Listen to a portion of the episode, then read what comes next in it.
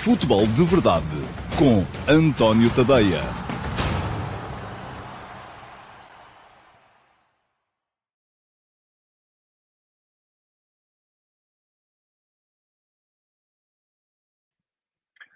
Olá a todos, muito boa tarde e, primeiro que tudo, muito bom ano de 2023 a todos aqueles que por aqui estão neste momento ou que por aqui passarem, eventualmente, uh, na emissão gravada deste, deste Futebol de Verdade especial de Ano Novo, para que uh, eu possa eh, conversar aqui com alguns dos subscritores premium do meu Substack e acerca daquilo que foi o ano de 2022 e daquilo que esperam para o ano de 2023. Já tenho aqui comigo alguns dos que se inscreveram e de modo que vou acolhê-los Uh, daqui a pouco já cá estão o Simão Rochinol, o João Maia, o Alcides Correia, o Ricardo Ribeiro, uh, o Diogo Garcia, o Filipe Oliveira e o Pedro Tiago Mendes. O Pedro Tiago Mendes acaba de chegar, uh, não deu sequer para testarmos a imagem, mas eu estou aqui a olhar e parece-me pelo menos a imagem está, está bem. depois o som veremos quando ele estiver em direto. Bom, antes de vos chamar a participar nesta emissão especial de Ano Novo, e vou chamar-vos pela ordem uh, pela qual vocês chegaram aqui ao, a este estúdio virtual. Um, Deixem-me só colocar aqui a passar em rodapé o endereço do meu Substack, é esse que está aqui embaixo, é tadeia.substack.com. Uh, quem uh, quiser acompanhar os meus conteúdos escritos, é por lá que eles estão. Uh, e de modo que já se sabe que podem subscrever e podem também fazer a subscrição gratuita, como podem fazer a subscrição premium. Um dos privilégios da subscrição premium é precisamente o de poder participar nestas edições uh, do Futebol de Verdade VIP, uh, uh, não só aqui no, no YouTube, como sobretudo no Discord, que é onde elas vão ser feitas com, mais, com mais frequência. Bom, antes de chamar o Simão Rochinol, que vai ser o primeiro a entrar neste Futebol de Verdade VIP, Uh, quero precisamente dar-vos nota de algumas alterações que vamos fazer no uh, Substack para este início de 2023. Uh, uma das alterações eu já deixei aqui antevista numa das emissões regulares do Futebol de Verdade, durante a semana passada, e tem a ver com a interação. A interação que eu vou tendo com a comunidade que faz o favor de acompanhar aquilo que eu vou produzir em termos profissionais tem sido feito um bocadinho ao desbarato, um bocadinho aqui, um bocadinho ali, um bocadinho acolá, mas, uh, a partir de agora, 2023, eu, uh, por uma questão de economia de tempo, por uma questão de salubridade, uh, por uma questão de dar aos meus subscritores premium mais alguns privilégios, vai passar a ser feita apenas em duas, uma, duas, três plataformas. Em três plataformas. E vai ser assim. para discutirem futebol uh, comigo, se estiverem à espera que eu, que eu vos eh, responda, podem fazê-lo no Futebol de Verdade, aqui no YouTube, sempre e só no YouTube, uh, e eu vou continuar a estar aqui uh, de segunda a sexta-feira, meio-dia e meia, durante pelo menos meia hora, aquilo a ideia era ser meia hora, mas depois extravasa sempre um bocadinho e vai sempre um bocadinho mais além, mas durante meia hora pelo menos vou lá estar, e o Futebol de Verdade é e continuará a ser para toda a gente. Uh, não há restrições, uh, mesmo a edição de hoje do Futebol de Verdade VIP pode ser vista por toda a gente, no entanto, só quem vem participar uh, são os meus subscritores premium. Há uma novidade extra relativamente ao Futebol de Verdade, mas já a vou dar mais daqui a bocadinho. Depois, além do Futebol de Verdade, há mais dois canais para poderem manter esta interatividade uh, comigo. Um deles é uh, o Substack. Eu vou passar a responder uh, mais e, e, a responder regularmente aos comentários que forem colocados nos textos no Substack, e o outro é o servidor do Discord, ao qual só acedem os meus uh, subscritores premium. O servidor do Discord tem uma série de uh, salas de chat, chat rooms, onde eu vou aparecendo, uh, vou esforçar-me para aparecer mais uh, durante este ano de 2023, onde vocês também já nem precisam de mim, porque aquilo está quase sempre tão animado vocês vão conversando uns com os outros e eu às vezes apareço lá só para, só para dar uns pitados, mas vou esforçar-me para aparecer, para aparecer mais por lá. Portanto, estas são as únicas três formas de mantermos a nossa interatividade, porque Facebook, Twitter, uh, Instagram, não vou, não vou perder tempo a, a, a responder às perguntas. Está-me aqui o Rodolfo Suzy Freire a dizer que hoje o áudio parece uma chamada telefónica, sem algum motivo em especial. Eu acho que estou aqui com um problema qualquer porque eu passei a ouvir pior, de facto, quando liguei os, os, os pods. Mas um, agora, em direto, não consigo resolver. Mas já vou, enfim, olha, peço a vossa, a vossa compreensão uh, porque eu desliguei isto, voltei a ligar e isto, quando voltei a ligar, já não, não pareceu vir uh, absolutamente fantástico. Uh, muito bem. Uh, o que é que eu vos ia dizer? Deixem-me só checar para ter aqui a certeza. Sim, eles estão ligados, portanto não, é, não há de ser por aqui. Uh, mais novidades relativamente ao Substack e vou tentar ser breve porque aquilo que uh, é importante é, é ouvir-vos a vocês depois.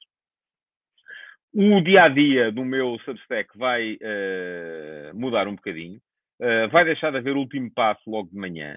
O último passo matinal vai passar a ser substituído por uma, por uma edição matinal também das conversas de bancada. Isto tem a ver com uma questão muito simples: é que eu uh, não um, sentia que estava a fazer demasiada opinião e às vezes não havia assunto para haver opinião todos os dias. A opinião é uma coisa que deve ser, de certa forma, regrada, deve ser não, não, pode ser a toda a hora e de toda a maneira. Há dias em que não há assunto para opinião e não havendo assunto para opinião, então o melhor mesmo é não haver opinião. Que as conversas de bancada permitem uh, fazer um tipo de texto mais, mais leve, mais ligeiro, e não necessariamente acerca de uma coisa que tenha que ser muito importante. Aquilo que acontecia era que muitas vezes eu uh, desviava para o último passo temas que podiam dar um bom artigo de desenvolvimento, desviava para o último passo uh, temas hum, que se calhar não mereciam tanto assim, uh, e portanto essa obrigatoriedade de fazer opinião matinal vai, vai desaparecer, mas no entanto os subscritores gratuitos do meu Substack vão continuar a ter todos os dias de manhã uh, o, o, a minha crónica, só que vai ser uma crónica diferente,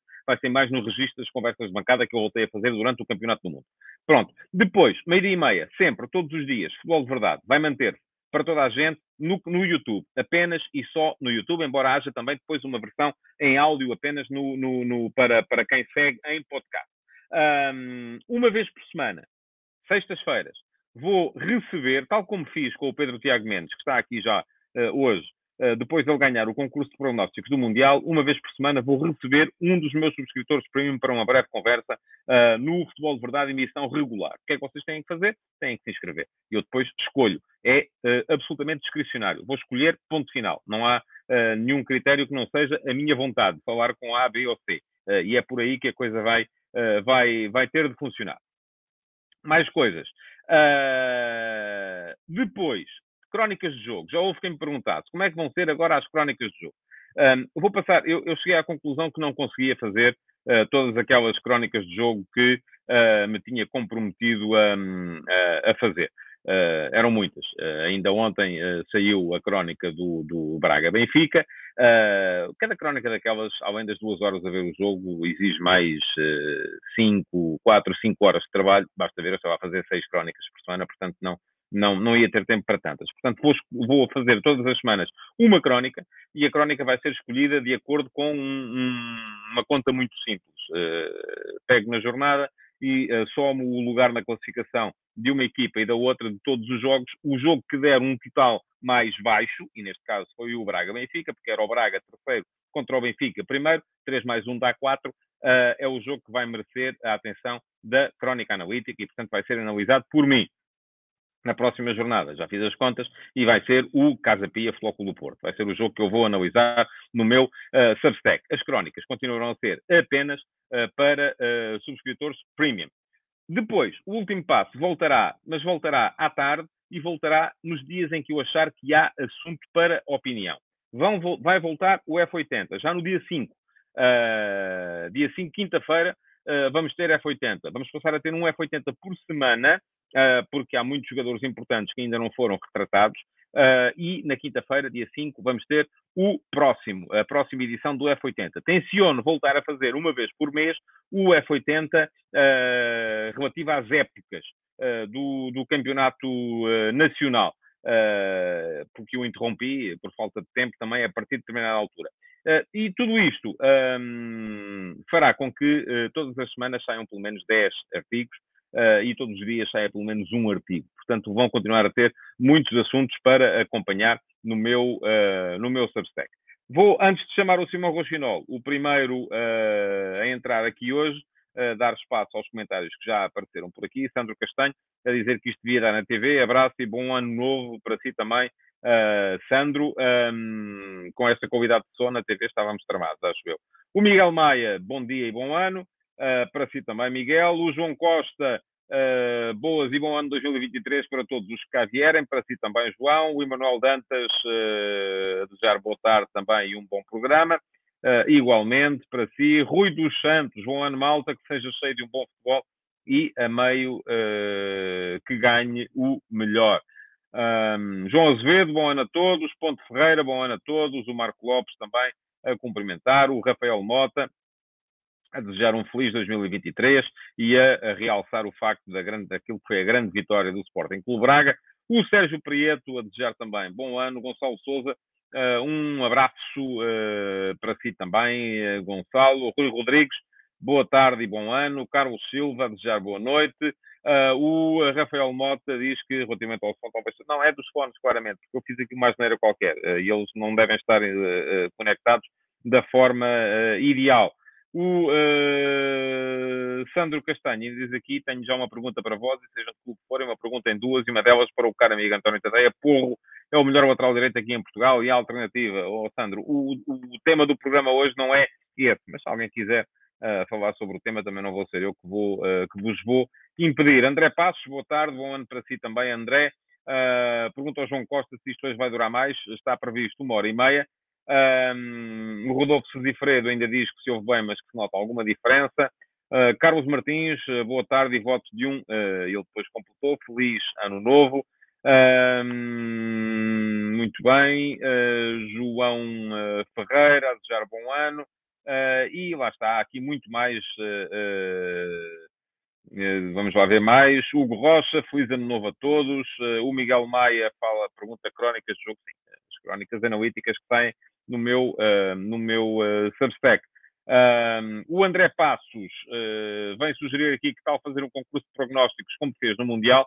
Já vamos falar sobre isso daqui a bocado. Já me sugeriram, inclusive, uma plataforma que era o Scorecast, um, eu, o Super Bruco foi onde fiz o concurso de prognósticos do Campeonato do Mundo, não tem a opção uh, Liga Portuguesa e, portanto, não, não, não, não, não vai ser por aí, porque eu quero fazer com a Liga Portuguesa, não quero fazer com a Premier League, nem, nem, nem nada disso. É o, que, uh, é o que eu acho que faz faz sentido. Mas já vamos conversar também sobre isso, vai ser um dos temas também da nossa conversa. E digo já a quem aí está, que se tiver alguma plataforma que queira sugerir, eu estou aberto a isso e queria, uh, de facto, ir por aí. Um, diz a Daniela Teixeira que o som está diferente, mas que soube bem, ainda bem. Bom ano para si também, Daniela.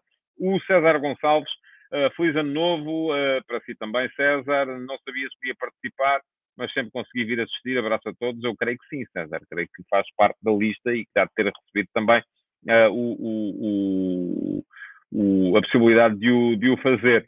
Uh, e o Paulo Ferraz diz que os fones devem ter um botãozinho para ligar. Não, Paulo, não tem. É, isto é, um, enfim, não, é a primeira vez que me está a acontecer. Uh, pode, pode, houve aqui, porque eu tirei e voltei a pôr, e houve aqui um problema qualquer de conectividade que eu agora não consigo resolver.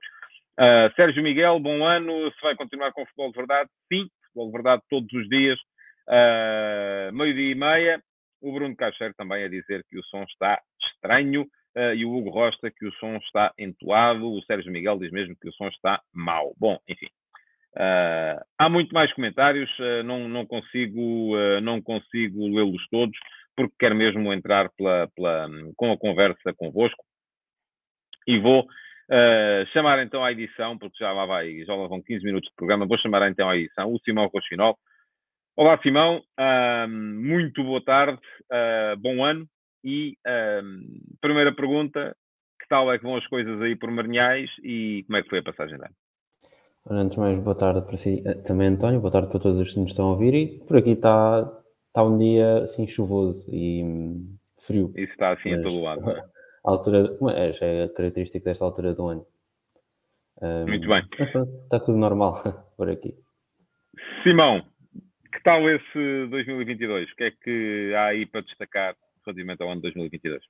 Um, eu decidi dividir os meus destaques no nacional e no internacional, apesar de irem todos dar quase ao mesmo. Interna eh, nos destaques nacionais, vou destacar um jogador e um treinador. O jogador vou destacar Enzo Fernandes. E porquê? Apesar de ter estado só cá seis meses em Portugal, Uh, acho que foi um jogador que transfigurou completamente o meio campo do Benfica, uh, não só pela sua qualidade de jogo, mas também pela sua maturidade, pela forma como até pegou na equipa, porque há uns anos para cá muitos têm ouvido falar que o Benfica não tinha médios de qualidade para, para cumprir o seu plano de jogo, não tinha. E o Benfica teve muitos problemas devido a essa ausência desse tal médio, e o Enzo acabou por ser esse jogador que veio, veio mudar muito este Benfica e que os resultados estão à vista. Um, em relação ao, treinador do ano, para mim, eu diria Sérgio Conceição. Uh, porquê? E porquê? Porque conseguiu até mudar uh, a sua ideia de jogo não diria tanto a sua ideia de jogo, mas mais um, a forma de jogar da sua equipa, conforme os jogadores que tinha, e aqui falo nomeadamente no caso de Vitinha, que vem mudar completamente o meio campo do Futebol Clube do Porto na temporada anterior, e, e aí, e lá está, a Sérgio Conceição para mim é figura porque foi campeão, fez a dobradinha também, e lá está, no plano, no plano desportivo, do ponto de vista nacional, foi teve todo o sucesso na temporada e agora está a fazer novamente a reconstrução do plantel e do plantel no sentido de dar uma nova roupagem a este Futebol Clube do Porto. Uh, acho que é um treinador que continua ano após ano a conseguir reinventar a equipa e muitas vezes com jogadores que não são, de, a meu ver, de calibre uh, mundial. Uh, do ponto de vista internacional, duas figuras e tem que ver com o Mundial e tem que ver com a seleção argentina, Scaloni e Lionel Messi. Messi, que aos 35 anos faz um Mundial fantástico, e Scaloni, que conseguiu levar uma Argentina que durante muitos anos ambicionava, ambicionava novamente chegar ao Mundial, a vencer o Mundial, e talvez do, dos treinadores mais taticistas, da, uma expressão que tem sido muitas vezes utilizada aqui, um, conseguiu levar o. Simão, Simão, percebeste o que é que eu queria dizer quando falei em taticistas, não é? Sim, sim, sim. Uh, havia... Scaloni parece-me um treinador que entende muito bem o, o jogo e sabe uh, mexer com o jogo mesmo com as mesmas peças, ou seja, sabe, é um estratega também, a meu ver. Parece-me ser um treinador também muito estratégico que entende muito o jogo e sabe. E houve uma expressão que o António utilizou uh, na crónica da final do, do Argentina-França que foi o back to basics, ou seja, perceber hum. que às vezes mais vale voltar a coisas antigas no sentido de princípios mais básicos e que isso também pode resultar. E Scaloni conseguiu fazer isso uh, de uma forma bastante positiva e até conseguiu recuperar do ponto de vista mental uma Argentina que tinha começado muito mal no Mundial e que havia muita desconfiança à volta. Apesar de não ser um modelo de jogo que eu seja particularmente fã, achei que foi uma Argentina muito uh, bem preparada atrás, do ponto de vista defensivo, muito sólido do ponto de vista defensivo, para libertar Messi. E esse plano de, eh, de jogo acabou por resultar, apesar de, volto a dizer, não ser propriamente um grande fã dessa, hum, dessa forma de jogar. E mencionar também neste 2022 o Mundial do Qatar, que a meu ver, em termos de, e aqui vou ser uh, muito específico, plano desportivo, cumpriu e muito bem com o seu propósito. Foi um ótimo Mundial. Em termos de um, qualidade de jogos, de emoção, de, de, acompanhamento do Mundial, acho que foi muito positivo. Um, Claro que as questões que rodearam este Mundial não foram propriamente as melhores, mas em termos esportivos acho que cumpriu. E não sei até que ponto é que se poderá pensar num Mundial novamente nesta altura do ano. Até porque me pareceu que o Mundial nesta altura beneficia mais os jogadores, do ponto de vista de rendimento e de não tão tão desgastados do ponto vamos, de vista físico. Vamos ver, ser, vamos ver. Até, até ao final da época vamos isso. Pode ser uma coisa é, a explorar. Até ao final da época vamos, vamos perceber se é assim ou não, porque, enfim, há, há ainda uma série de questões a, a entender a esse, a esse respeito, ver como é que os jogadores vão resistir daquilo que foi um início da época absolutamente uh, muito opressivo, acho eu. Acho que houve ali semanas e semanas e semanas consecutivas uh, com jogos, um, com jogos a a meio da semana. E isso pode vir a ser pago uh, com juros lá mais, para o, lá mais para o final da temporada. Vamos a ver. Sim, e agora há outra questão, que é como o campeonato, vou falar no, no, nomeadamente do campeonato teve muito tempo parado, parece que estamos quase a assistir a um segundo recomeçar da temporada. Uhum. Por motivos diferentes, mas faz muito lembrar quando foi aquele arranque pós-pandemia.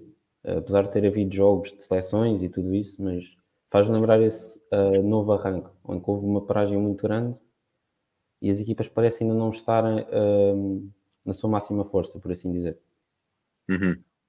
Também aqui acho que há, enfim, acho que há equipas que podem beneficiar e outras que podem, podem uh, sair prejudicadas desta, deste reenquadramento necessário, porque me parece que há, uh, há o caso do Sporting é evidente e o próprio Ruben Amorim já veio uh, quase que agradecer esta interrupção, porque não é tanto porque a equipa estava num mau momento e depois de repente aparece um bom momento, é mais porque teve tempo para trabalhar no campo.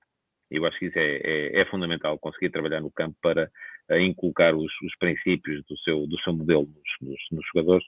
E há outras equipas em que, se calhar, os jogadores. Eu, eu, eu, não acho nada que o problema do Benfica em Braga tenha tido a ver com, com desgaste ou com uh, convencimento de que, de que estava tudo ganho, porque isso, se assim fosse, mais depressa teria acontecido uh, no, no, na primeira metade da época. Uh, acho que teve a ver com outros, com outros fatores e com uma boa interpretação e boa leitura do jogo por parte do Arthur Jorge e uma superioridade que foi, do meu ponto de vista, claramente posicional. mas, de qualquer modo, parece-me que pode haver ali fatores. Enfim, calhar o Enzo não estaria tão focado, isso é, parece-me que é, que é uma evidência, uh, mas que terá havido ali outros, outros, outros fatores, se calhar, uh, fazem com que a equipa não apareça uh, tão no encadeamento. Oh. Aí sim, mais uma questão de encadeamento de momento de forma. Eu queria só falar a propósito desse jogo em Braga, só acrescentar. Eu acho que daqui para a frente poderemos ver as equipas que enfrentarem o Benfica daqui para a frente a jogar de uma forma muito semelhante àquilo que o Braga fez para tentar condicionar aquela saída a 4 do, uhum, entre uhum. centrais e, sim, sim, e médios. Sim, acho que podem, é... acho, vão tentar pegar naquilo que o Braga fez. E Sim, essa foi, foi, do meu ponto de vista, foi, foi fundamental. A, a, colocação dos quatro homens, uh, três deles a interromper a ligação entre, o, uh, entre, o, entre os dois de trás do Benfica e os dois médios, uh, parece-me que foi, que foi de facto muito importante e a coragem de ter a pressão muito subida. Diz aqui o Rafael Mota que o Braga ainda tinha jogado 4-3-3 este ano, é verdade, mas eu acho que o 4-3-3 eu, eu vi que foi muito valorizado na transmissão.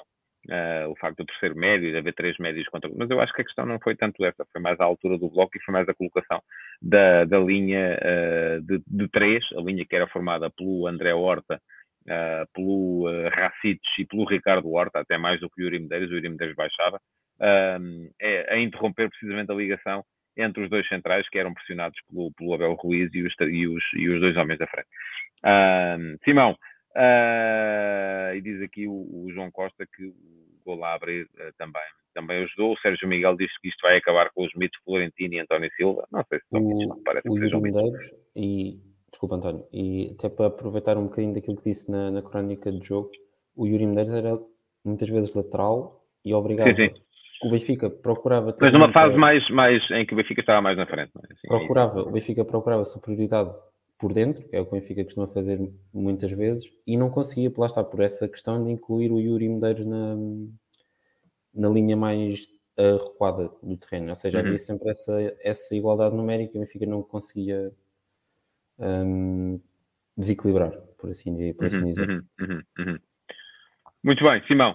Uh, portanto, se estivéssemos aqui a fazer uma eleição de figura nacional do ano, uh, dirias Enzo Fernandes, uh, vou, jogador. Sérgio Conceição, treinador, e internacionalmente Messi e Scaloni, é isso, não é? Exato. E eu queria só fazer uma menção honrosa também para o Carlo Ancelotti, porque hum, é um treinador que, a meu ver, continua. Um, lá está, não é um treinador, a meu ver, tão taticista, lá está. Agora eu vou aproveitar essa, essa expressão. Parece-me um treinador muito mais do ponto de vista de uh, agrupar uma equipa e de fazê-la ver, ou, ou, melhor, de agrupar o, o, o, grupo, passa a redundância, em, em torno de um objetivo comum, não com um futebol super elaborado, a meu ver, mas de saber potenciar as suas principais estrelas. E, e uma coisa que ele tem feito muito bem desde que ele regressou ao Real Madrid é aproveitar as principais capacidades dos principais jogadores, nomeadamente Benzema, Modric, próprio Vinícius, e engrupar também os novos uh, jogadores jovens do Real Madrid, que continua esta política de jogadores jovens, caros, mas jovens e que evoluem dentro do clube e têm, a meu ver, resultado muito bem. Este é quase uns galácticos invertidos e Ancelotti tem sabido trabalhar muito bem com esta mescla de talento, de, de Benzema, a Modric, a Camavinga, Chomeni, Valverde, etc. E uhum. isso viu-se este ano, o sucesso que teve. Mas acho que Scaloni, por ter sido ano mundial, merece maior destaque. Muito bem. Eu não sei se o meu som de repente ficou, ficou melhor ou não. Uh, não é dos sons, foi mesmo quando saí e entrar. Agradecia que me dissessem no, comentários uh, se de facto o som está melhor ou não.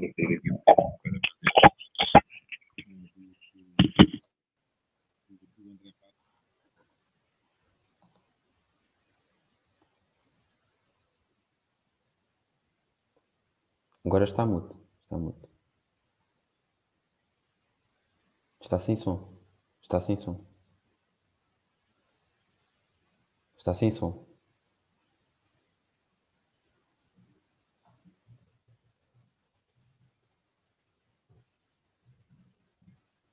Agora sim. Não estão a ouvir. Agora já, agora já. Já, pronto. Então uh, é isso. Eu, eu, eu, tinha o meu microfone ainda, ainda desligado. Estou, Estava a dizer que uh, agradecia que me dissessem então se o som está melhor agora ou não, uh, porque eu saí aqui um bocadinho para, para, para trocar os, os, uh, os AirPods pelos, os AirPods pelo, pelos fones tradicionais. Uh, e o Francisco Neves diz que estavam agora, pronto, então está resolvido. Eu estava a sugerir que fizéssemos aqui um intervalo de um minutinho para ver se eu conseguia resolver. Uh, o problema não é dos fones, é mesmo é que fiz aqui na bici, fiz uma na bici qualquer, porque tirei, uh, saí da emissão, voltei a entrar e então a coisa correu mal. Bom, Simão, um, bom ano. Os estudos vão bem ou não? Está tudo, está tudo a correr bem. Uh, é amanhã, já, amanhã já é dia de voltar. Um, mas continuamos fortes. Pronto, uh, isso é que é importante. Exato. e continuares a acalentar o. o... Eu, eu, por acaso tive a curiosidade de ir ver o teu, o teu passe de desmarcação, mas aquilo está um bocadinho inativo, não é? Não, não tá, tens tido tá muito tempo para escrever. Sim, tem sido, tem sido tempos muito ocupados entre, entre aulas e, e coisas fora de aulas, tem sido, tem sido complicado manter os projetos. Eu bem, bem, queria, mas tem sido, tem sido muito complicado. Não fica fácil, é por isso é que eu também tenho aqui muitas vezes fazer aqui algumas uh, agora reequacionar algumas coisas. Porque... António, agora é que eu percebo, agora é que eu percebo é. uh, do, da quantidade de trabalho e tudo isso. Agora é que eu estou a é um bocado, é. E a é. gente que sempre consegue fazer mais qualquer coisa, mas também temos que pensar um bocadinho em, em qualidade e não tanto em quantidade porque lá está, eu gosto muito de fazer o passe de marcação uh, quando estava a fazer mais regularmente, mas lá está, não, não tendo tempo um, ehm, fica mais complicado. E, uhum. Mas pronto, vou tentar voltar. Uh, quando... Muito bem, até porque lá, eu já percebi lá também pelo Discord que há lá, tens lá mais alguns fãs do teu, do teu trabalho. Muito obrigado por teres vindo, Simão. Um bom ano para ti uh, e uh, sucesso. Um, vou passar ao próximo uh, convidado do programa de hoje, que é o João Maia. o João Maia já aqui está. Ora, cá está. Não, este é o Alcides. Alcides. Agora podia ter corrido mal. Não é o Alcides, é o João Maia. Isto hoje está aqui estou aqui um bocadinho desconcentrado e não tem a ver com, com os excessos da noite de ontem, porque não os cometi, estava na caminha muito cedinho. Muito bem-vindo, João, bom ano. Uh, espero que tenha corrido tudo bem por aí na passagem de ano. Bom ano a todos, eh, ao António, à nossa comunidade no Discord e também a quem está a ver o programa e quem vai ver posteriormente. Um, em primeiro lugar, uh, gostava, um, para já, já para entrar no, no, na temática, gostava de destacar o, o, o Benfica. Acho que é inevitável, inevitável considerarmos que o Benfica está muito mais forte do que estava no início deste ano civil que passou, em que passou por uma, uma fase muito conturbada que levou à saída do, do Jorge Jesus uh, e, e um consequente passagem pelo Nelson Veríssimo e agora pelo Roger Smith, Schmidt. Um, acho que foram corrigidas muitas coisas no plantel do Benfica que havia como lacunas uh, já na altura do, do Jesus, um, nomeadamente a questão do meio campo, que me pareceu sempre que o Benfica não tinha um meio campo uh, adequado às ideias do, do Jorge Jesus, pelo menos daquelas que nós conhecíamos como, como as ideias que ele trazia de, dos clubes anteriores e, mesmo da primeira passagem pelo Benfica. Uh, acho que, independentemente das adaptações que ele foi feito ao futebol dele com o passar dos anos, um, há coisas que não mudaram em termos daquilo, das características dos médios e que hum, nunca senti que hum, aqueles que eram os médios do, do Benfica que jogavam, que jogaram nestes dois anos de Jorge Jesus um, tenham correspondido àquilo que era a ideia, as ideias que nós conhecíamos dele. Um, e houve muitas outras uh, soluções que se arranjaram, nomeadamente com o afastamento de alguns jogadores que se calhar estavam ali um bocado a mais, como, como André Almeida, que ainda está lá, mas, mas, que, mas que está num papel altamente secundário. E, e a contratação clínica de muitos jogadores, acho que não houve propriamente uma, uma contratação que se possa considerar falhada neste momento. Podemos considerar o Draxler, eventualmente, que ainda não está a dar aquilo que, que se previa que desse, mas acho que Uh, fora essa questão, que ainda assim é uma questão salarial alta, uh, o Benfica está factualmente bastante bem, uh, chegou a um ponto em que está tão bem que tornou o campeonato, do ponto de vista competitivo, um bocado desinteressante, porque chegámos a um ponto em que não os rivais não estão a conseguir, não estavam a conseguir corresponder, também por algum de mérito que tiveram, não é só não é só o alto mérito que o Benfica teve, mas houve algum mérito do, dos rivais, nomeadamente o Sporting, que eram que inicialmente, tal como o António previa que fosse talvez o maior candidato à, à, à conquista do campeonato, mas depois, mas depois cedo percebi que com a saída do Mateus Nunes e não só que estava um bocado equivocado relativamente a essa questão. Quanto ao Porto, a melhorar bastante.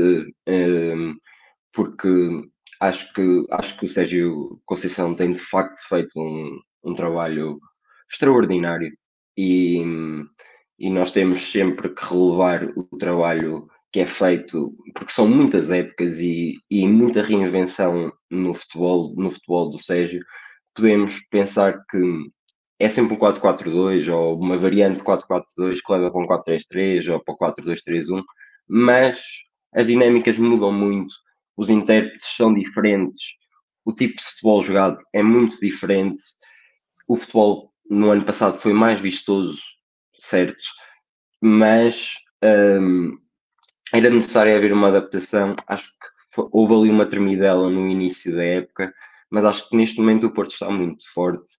Um, e acho que ainda temos campeonato pela frente, pode ter sido tardiamente, mas mas acho que vai depender muito agora deste jogo que nós vamos ter brevemente entre o, entre o Benfica e o Sporting para ver se relança um bocado o campeonato, porque apesar do Braga ter vencido o Benfica, não se pode dizer que, que, o, que o Benfica tenha estado, entrado numa fase tremidela, uh, porque ainda são, ainda são cinco pontos de avanço, que é um avanço considerável, uh, tendo em conta aquilo que é a realidade do campeonato português, que não, em que as surpresas acontecem, mas acho que não de uma forma tão substancial não, não estou a ver a, a acontecer. Eu acho, oh, oh, João, o, o, João é portista, não é?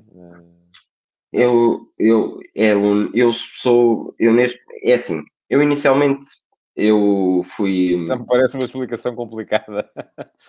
Não, não, não, a explicação é muito simples. Eu, eu quando, quando era miúdo, tinha, tinha, era, era de um clube, uh, como, mas com mas com o passar dos anos uh, deixei, de, deixei de estar ligado de, de, uh, a, essas, a essas questões, porque também havia uma, havia uma parte da, da clubite que não, me, que não me agradava particularmente, então completamente deslarguei-me e neste momento não torço por nenhum, por nenhum dos. Não é importante. Não, mas eu, eu, eu, ia dizer que o, o, eu acho que o, o Benfica Sporting é importante para se perceber uh, se o Sporting ainda pode voltar ou não a imiscuir-se nas contas. O Sporting, para voltar a imiscuir-se nas contas, uh, tem que ganhar ao Benfica, ponto final. Uh, mas eu não creio que o Benfica mesmo ganhando ao Sporting mesmo ganhando ao Sporting, terá, Benfica, e tiver mais dificuldade. pontos de avanço sobre o, sobre o, sobre o Porto, enfim, 5 pontos, faltam 20 jornadas para acabar o campeonato, caramba, é muito campeonato ainda que está pela frente, não me parece de todo que seja, uh, eu acho que a, a, ideia que havia de que o Benfica estava de, imparável tinha a ver muito com o facto de uh, de o Benfica estar a ganhar os jogos todos, todos, todos, todos, todos, mas uh, chegámos aqui a um ponto em que um, o Benfica, enfim, lá foi eliminado da Taça da Liga, pronto, não é? Lá perdeu com o Braga, uh, prova-se que afinal é uma equipa que também pode perder jogos. Uh, e isso, uh, isso acaba por uh, fazer com que eu acho que neste momento tenhamos de facto um campeonato reaberto. Não me parece de todo que, mesmo que o Benfica ganhe ao Sporting, que o campeonato esteja resolvido. Pode ficar é resolvido para o Sporting, não é? O Sporting já, se calhar, já nem estava a contar meter-se na luta. Uh, se não ganhar eh, na luz, uh, pode, de facto, dizer adeus.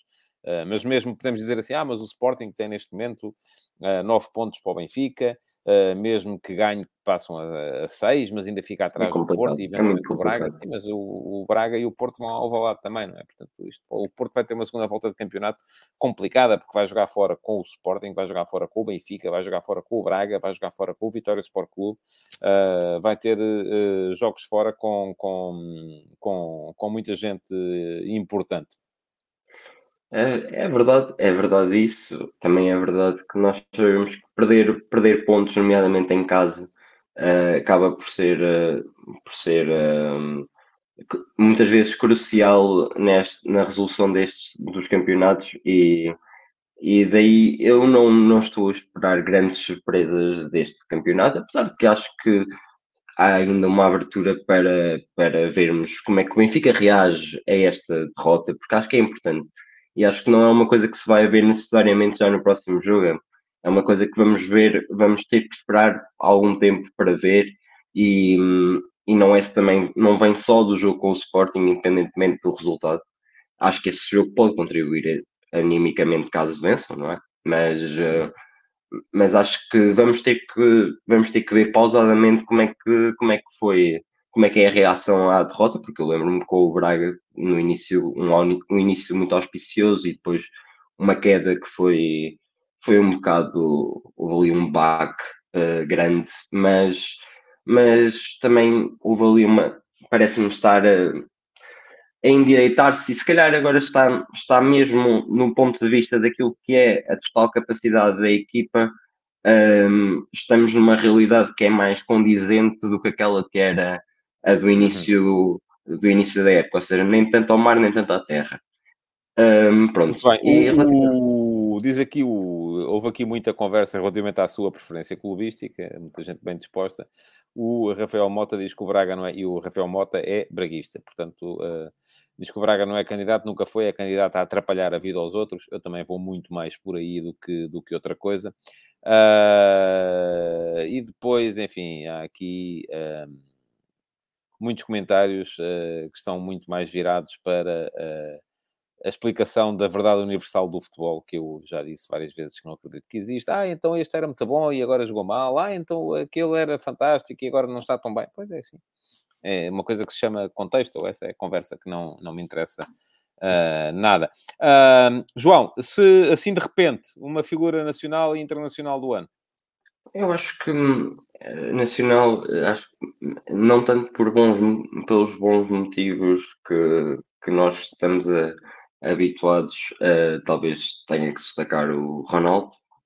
Um, e eu não, não, sou, não sou uma pessoa que coloque que se coloque nem no extremo nem no extremo de, da alta elevação nem, na, nem agora de tentar queimar queimar aquilo que foi ou, e continua a ser, o Cristiano Ronaldo para todos, para todos os portugueses, mas acho que é um bocado incontornável falarmos também dele agora que estamos a fazer uma revisão do ano. Acho que houve muitas eh, tomadas de decisão erradas do, do Cristiano um, ehm, e que culminaram agora, não é? Exato, e que culminaram nesta última uh, que, que acaba por ser eh, um bocado um adeus à, ao futebol competitivo, acho que ele se tornou um jogador marketeer. E, Embora, e oh, penso... oh, João, deixa-me dizer isto, quem me dera a mim uh, tomar uma série de decisões erradas e acabar uh, com um contrato com 500 mil, milhões de euros por dois anos. É uma, acaba por ser uma, uma, uma recompensa, uh, enfim, para, para, muitas más decisões. É verdade, é verdade, é verdade, mas uh, acho que vale sempre a pena... Seguramente aquilo que ele, que ele mais precisa. Exatamente. Uh, acho que vale sempre a pena voltar, voltar atrás no tempo e, e, pensar, e pensar que se calhar isto acaba, acaba por ser um bocado coerente com, com aquilo que foi um, a carreira do Cristiano, porque ele, ele sempre foi um enorme jogador, mas também sempre foi um jogador altamente egocêntrico e acho que isso é uma coisa que nós podemos todos reconhecer. E, eu sou um fã incondicional do Cristiano, mas tenho um, a noção que ou ele percebia as debilidades que naturalmente chegavam com a idade, ou ia ter os problemas que veio a ter. E, e portanto, acho que como não aconteceu isso, este, este, este culminar acaba por ser um bocado coerente uh, com, com, tudo, com tudo o que se seguiu, apesar de eu não fico insensível a, a, argumentos que tenham a ver com a vida pessoal dele. Acho sim que já o vi muito mais, emocionalmente, muito mais predisposto uh, do, que, do que vejo neste momento. Acho que pode ter a ver com muitos fatores e inclusive é com da vida pessoal, mas também da, da futebolística, porque acho que ele acho que acho que não, não voltaremos a ver o Cristiano Ronaldo jogar com a alegria que, que já jogou, mesmo estando na Arábia Saudita a ganhar 200 milhões por ano. Acho que não é isso que o vai motivar do ponto de vista desportivo a alcançar, a fazer eh, grandes feitos e porque ele sabe que está perfeitamente no mundo paralelo uh, do futebol. Depois, um, esta, questão, esta questão do Ronaldo acho que é muito profunda e dava, dava para muitas horas de, de, de falatório, claro. E, tá. Portanto, acho que uh, tenho que destacar do, do, ponto de vista, do ponto de vista um, estrangeiro, uh, no estrangeiro, por outro lado, o eterno rival do, do Ronaldo, o Messi, não é? Uh, mas uh, por, uh, pelo coroar de uma, também de uma carreira enorme, não vou entrar em qual, é que é, qual dos dois é que é o melhor. Acho que também não acho que seja isto que define, muito sinceramente. Mas, uh, mas é o coroar de uma, de uma carreira que foi incrível um, e que tem, continua a ser incrível, e portanto acho que bastante merecido um, para o Messi uh, acho que a Argentina foi muito competente um, no Mundial que fez. Pode não ter sido a seleção mais vistosa, mas foi muito competente. E, e portanto, acho que, acho que de facto o, Messi uh, fica, ficou, ficou ainda mais na história do que já estava. Não sei se ele precisava assim tanto disto, mas é mais um feito, é mais um feito altamente considerável depois de depois de muitos anos em, em que ele só ganha o primeiro título uh, pela Argentina, pela seleção aos 34 anos, e agora aos 35 vence, vence o Mundial. E, portanto, é? foi o coroar. Foi o coroar de... Exato. E, Muito bem, João. Portanto, uh, Obrigado. Temos que dar a palavra aos outros também. Uh, ainda temos aqui mais uma, duas, três, quatro, cinco pessoas para falar e... Uh e eu comprometi-me a fazer o programa de hora e meia. Portanto, uh, isto, cinco pessoas, temos ainda 40 minutos, dá 10 minutos a cada um e fazemos mais 50. Pronto, é isso, 50, 10 minutos a cada um. Bom, uh, João, muito obrigado por ter cá passado. Uh, um obrigado. bom ano para si. Um bom ano para António também. continuar a aí desse lado. claro que como, sim. Como subscritor do meu, do meu Substack. Um, vamos então passar ao próximo. O próximo vai ser o Alcides Correia. Alcides vá-se maquilhando, que vai entrar já a seguir. Uh, queria só chamar aqui a atenção para mais alguns uh, comentários. Uh, o Rui Costa estranhou ver-me a sorrir. O Rui Costa não vem cá muitas vezes, com certeza. Ou então é daqueles que ouve só aquelas coisas que se dizem: é pá, o gajo é um tipo muito mal disposto, está sempre a ralhar com as pessoas, pá, aquilo só lá vai. A malta gosta de ser maltratado. Eu, uh, com o, o, extremamente desagradável, eu não sorri, eu ri uh, muito, ri e ri muito. Uh, mas pronto, às vezes vale mais, como é que se diz? Cair em graça do que ser engraçado. É um bocado isso. O Rafael Mota pergunta ao Paulo Neves se o Enzo já é ruim só pelo mau jogo que fez em Braga. Uh, e o Paulo Neves retribui a pergunta. A pergunta é precisamente ao contrário. E é tão bom como muitos o pintam, incluindo comentadores, esses malvados dos comentadores. É, é Paulo, é muito bom mesmo. Um, é assim, é, cada um tem a sua opinião. O Paulo acha que não. Uh, eu acho que é. Uh, esteve mal em Braga, esteve e provavelmente tem a cabeça às voltas, tem. E não devia ter, pois não, devia ter a estrutura mental para conseguir aguentar este tipo de situações, mas é, não há. É tal coisa, não há homens providenciais, não há gente que seja sempre bem, como não há gente que esteja sempre mal. Um, o André Passos diz que a partir de hoje a liga favorita dele é o Saudita, eu acho que estava a brincar, uh, muito francamente, não creio que valha assim tanto a pena uh, de, para, para, para ver só porque estava o uh, Cristiano Ronaldo. E o Ricardo Almeida diz que não sabia que havia stream hoje. Ricardo, agora vou encarnar a personagem da, da, da Joana Marques extremamente desagradável. Não anda com atenção, pá. Tinha que estar com atenção e saber que havia, porque isto foi anunciado durante a semana toda que ia fazer hoje. Mas pronto, não sabia, com certeza tinha mais que fazer, mais em que pensar, não é? E é isso que faz sentido. Um, ok, vamos então. Uh, o Josias Martins Cardoso não se inscreveu, mas acabou de chegar. Olá, boa tarde, Josias. Uh, e pá, pá, pá, o que é que temos aqui mais? Uh, o Ricardo Almeida diz que esta decisão do Ronaldo é a maior desilusão do futebol nos últimos anos. o Leonardo Andrade chama a atenção que não foi só o Enzo que esteve abaixo, é verdade, sim, senhores. O Pedro Castela veio buscar, enfim, só para me dar razão relativamente àquilo que estava a dizer o Rui Costa, à polémica das, das, das Hot Girls. Uh, foi dos melhores momentos da, da história do, do futebol de verdade. Eu, eu depois não sei se retirei, eu acho que retirei só na, na, na, versão áudio, portanto, quem quiser ir à procura na versão vídeo no, no YouTube ainda lá está. Uh, e o Ricardo Almeida diz que faltou na sexta-feira. Não, mas isto não foi só na sexta-feira que eu anunciei. Portanto, uh, portanto uh, veio a ser anunciado durante toda a semana, inclusive na semana passada. E vou chamar o Alcides, então. Alcides Correia não tem que uh, fugir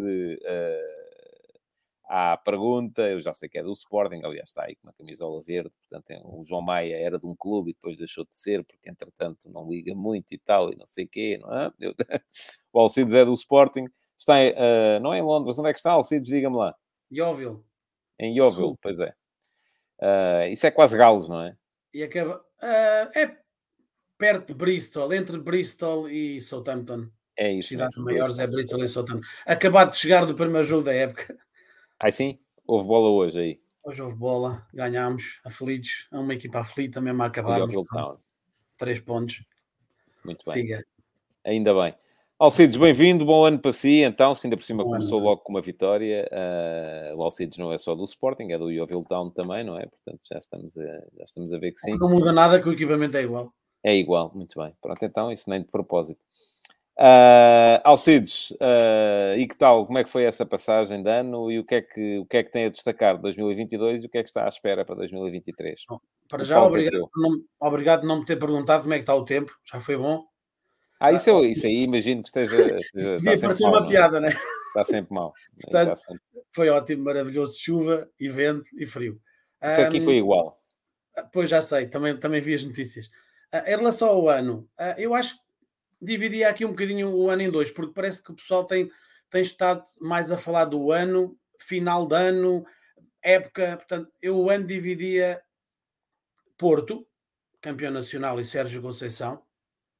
E depois, então, na outra parte do ano, indubitavelmente temos que falar do, do Schmidt, porque realmente veio, veio mexer alguma coisa com, com o futebol que o Benfica apresentou em 2022. Pelo menos até à parte final de 2022, vamos ver, porque é assim, final de 2022 contra o Moreirense para a Taça da Liga, a coisa não foi famosa, uh, e agora neste jogo, aqui também dali, mesmo, mesmo, mesmo no finalzinho com, com o Braga, foi mal, foi mal, aliás, os dois últimos jogos do Benfica, o Benfica não foi superior às equipas de frontou, coisa que não tinha acontecido até aqui. pode-se dizer muita coisa, pode-se falar muito em Enzo, mas foi, foi um todo, foi um geral. As coisas correram definitivamente mal. Aquilo que eu, que eu queria aqui abrir um parênteses para, para, para, para distinguir jogadores da época ou não, e era falar em relação ao Enzo, era o seguinte: uh, o Enzo esteve, teve a hipótese no verão de assinar pelo Milan e pelo Benfica, e escolheu o Benfica. E tenho a certeza que não foi porque aqui está mais sol ou porque gostou mais das camisolas do Benfica. Todos temos a certeza que foi a parte financeira que o levou a escolher o Benfica. Uh, foi o Benfica, foi o Benfica e as, e, as, e as prestações que ele teve a jogar pelo Benfica que o levaram ao Campeonato do Mundo e, inclusive, a ser titular. E podemos falar aqui de jogadores que têm experiência de futebol português e que foi muito positivo para eles a, a, a, a jogar em clubes portugueses. Podemos falar do Ugarte, que não era convocado, ok, não jogou no Campeonato do Mundo, mas o meio campo uruguaio é muito complicado entrar naquele meio campo, mas esteve lá, marcou presença. O Coates jogou, jogou quando o treinador decidiu mudar, jogou. O Morita, que também estava uh, fora da seleção, foi convocado e jogou, só não jogou o primeiro jogo. Portanto, os jogadores vêm para Portugal e valorizam-se. E esta atitude do Enzo de ai ai que eu estou doendo, dói-me uma perna, estou cansado, não quero jogar em Braga. E agora esta rábula de ir passar a passagem da na Argentina faz-me recordar os tempos da década de 70 e de 80, quando vinham jogar os jogadores estrangeiros para os grandes, para o Sporting Benfica ao Porto, a primeira coisa que diziam no aeroporto era estou em Portugal para, para ir jogar para um clube grande. Estou em Isso Portugal. É mais nos anos 90, Alcides. É, no, porque nos anos, nos anos 70 e 80 nem vinham para cá. Em 80, 80 já vinham. 80, 90, sim, mais 80 e 90 em que o argumento era que queriam ir para um campeonato melhor, queriam ir para um clube grande, e isto é um bocadinho que me faz lembrar a atitude do Enzo.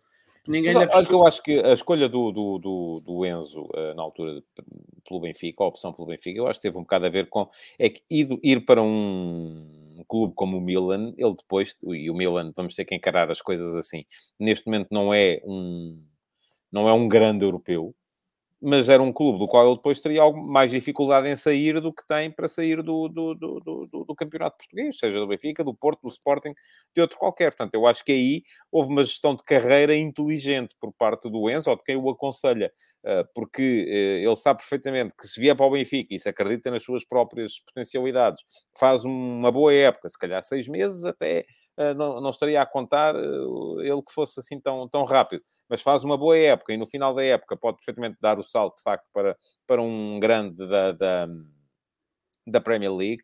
Uh, enquanto se fosse para o Milan, faz uma boa época e depois até pode haver um grande da Premier League que o quer, mas ele fica lá pendurado porque o Milan não o solta. Veja o que está a acontecer com o Rafael Leão, não é? Que também se diz que vai para ali, para ali, para lá, mas o Milan não, não está pelos ajustes. Certo, certo. Mas acho que não é um tipo de atitudes que não. Ele já tem 21 anos, não é nenhuma criança, portanto, é um tipo de atitudes que não parece que vá levar assim para um, para um bom caminho. Isto na perspectiva que ele possa vir para o Chelsea. Aliás, ainda hoje disseram na BBC que tem uma, o Benfica tem, tem uma proposta na mesa de 106 milhões de libras, que será à volta dos 120, 120, 119, qualquer coisa. Portanto, é assim, vai quadriplicar o ordenado, admite tudo isso, mas lá está, como eu disse, ninguém lhe apontou uma pistola à cabeça há sete ou oito meses atrás para assinar para o Benfica. Portanto, acho que não me parece muito este tipo de atitudes. Eu não, não sinceramente, não gosto. Não é do meu clube, mas se fosse, era a mesma coisa. Não gosto. Uh, claro que eu prefiro que ele, que ele seja vendido para o Chelsea do que ficar aí o resto da época, mas não, é, não parece o tipo de atitudes que nos, nos, nos dias que correm que caem, calham bem nos clubes. O Chelsea está a fazer o seu papel, está a bater, e, e, o jogador aceitou a proposta que foi feita, mas em relação ao Enzo e ao Benfica não me parece de bom tom, até por, por tudo aquilo que ele conquistou, muito por culpa de estar no Benfica, e portanto essa parte eu também tinha que falar. Um, portanto, Sérgio Conceição e Porto, sem dúvida nenhuma em Portugal, porque campeão nacional, sem dúvida, e eu gosto bastante do Sérgio Conceição, do tipo de, de treinador e o que ele representa. Um, Indubitavelmente temos que falar do Messi, como é óbvio, né? Afinal, foi campeão do mundo pela Argentina. A, a, figura, a figura internacional do jogador, obviamente, é o Messi. A figura internacional, sem ser jogador de futebol, tem que escolher o senhor Infantino, por muito que isso me custe, porque ele teve, teve toda a sorte do mundo. Isto foi tudo melhor, melhor, melhor, nem, nem em sonhos, não é?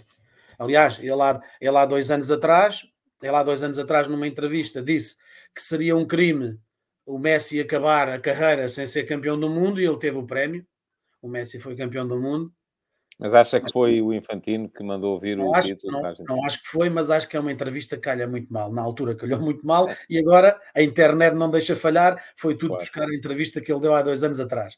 Claro, isto agora não, não, não vamos falar de arbitragens, não vamos falar de nada, mas que fica mal ao presidente da FIFA ter este tipo de declarações para um jogador, para uma seleção, para um país, fica. Ele pode ter as suas preferências. Aliás, o senhor Blatter fez o que fez ao Cristiano Ronaldo em plena, em plena gala, que todos nós vimos aquela figura que ele fez na altura em relação a depreciar o Ronaldo, e depois foi o que foi também. Mas uh, eu colocava internacionalmente, colocava Messi, Infantino e internacionalmente vou também colocar o Cristiano Ronaldo, porque ele é, é tem que ser considerado uma figura mais que internacional, porque é, é o que é. É um jogador com os 37 anos de idade, não foi campeão do mundo, mas vai ganhar uma aberração de dinheiro. É, podem dizer que é para a Arábia, que é para o Qatar, que é para no ponto for. É para ele tem 37, o Messi tem 35. Quando o Messi quiser arrumar as botas, vamos ver se vai aparecer um Qatar ou um Arábia a pagar-lhe o que vão pagar. A questão, a questão Ronaldo, eu... António, se o Ronaldo precisava disto, Sim, não, eu é mais um... isso, não é? Eu acho que ele não, tem, não tinha grandes alternativas. Eu, como sou um lírico. Ou parava um... ou ia para ali.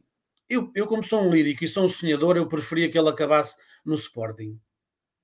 Mas é assim, ele também se calhar não está para se chatear, porque depois ia para o Sporting e ele começar a exigir títulos, ele já não deve estar para aí virado.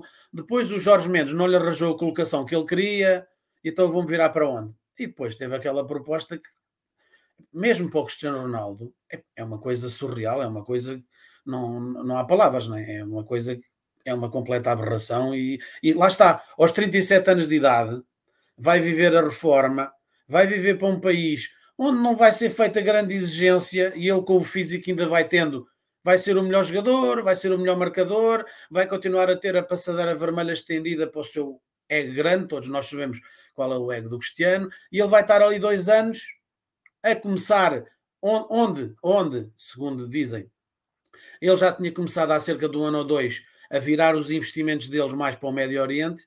Ele já começou a abrir hotéis e restaurantes e acho que estes dois anos de contrato deve ser para a máquina Cristiano Ronaldo, uh, da, da, a parte empresarial, uh, abranger definitivamente o Médio Oriente. Não é? Portanto, uhum. são figuras incontornáveis. Um parênteses, porque acho que é merecedor e, e nós devemos ter memória. Abel Ferreira, sem dúvida nenhuma, merece ser referência. Duas épocas no Palmeiras, 10 ou 12 finais, inclusive este ano, ganhou a Recopa Sul-Americana, ganhou o Paulistão, ganhou o Campeonato Brasileiro. Acho que está fantástico.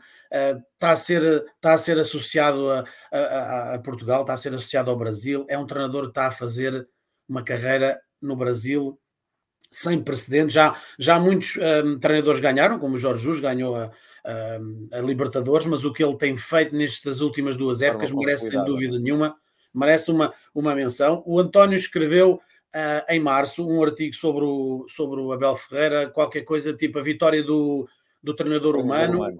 E se o António quiser, podes pôr aqui o link aqui para o pessoal depois ver. Mais tarde tinha que fazer esta brincadeira.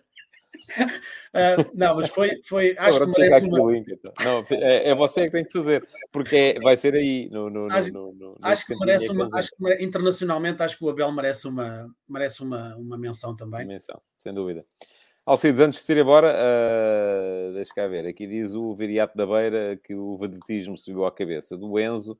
Uh, o Facebook, isto sim é falar de futebol, todos temos de aprender com esta postura.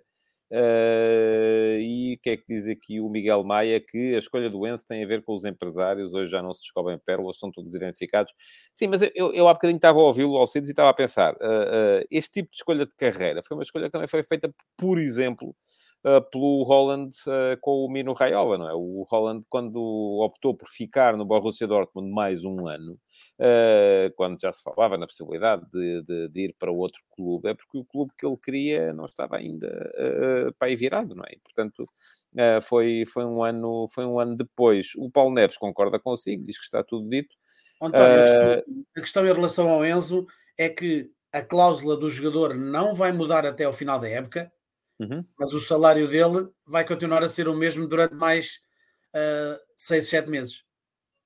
Mas em relação a isso, ainda aqui há um comentário que eu, que, eu, que eu vou ler. O Rui Pedro diz que o Messi e a Argentina tinham de ser campeões de vergonha. Não vejo qual é a vergonha na coisa, a não ser que uh, descobramos aqui uma, uma, uma, uma rosca qualquer que a mim me passou, mas era este comentário do Rafael Mota que diz: Mas o Ronaldo pode ganhar dinheiro e o Enzo não. Eu, por acaso, eu, eu não vejo mal nenhum, nem numa coisa nem na outra. Eu acho que o, o, o no caso do Enzo funciona o mercado e se o jogador atenção sair, o Benfica será. Rafael, atenção que o, que o Cristiano Ronaldo está desempregado.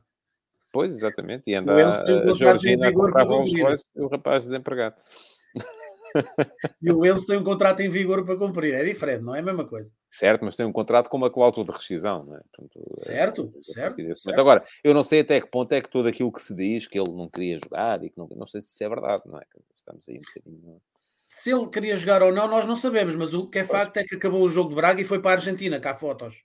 Uhum. Não parece de bom tom. Pois. Eu, por acaso, isso não desliguei-me e nem, nem acompanhei.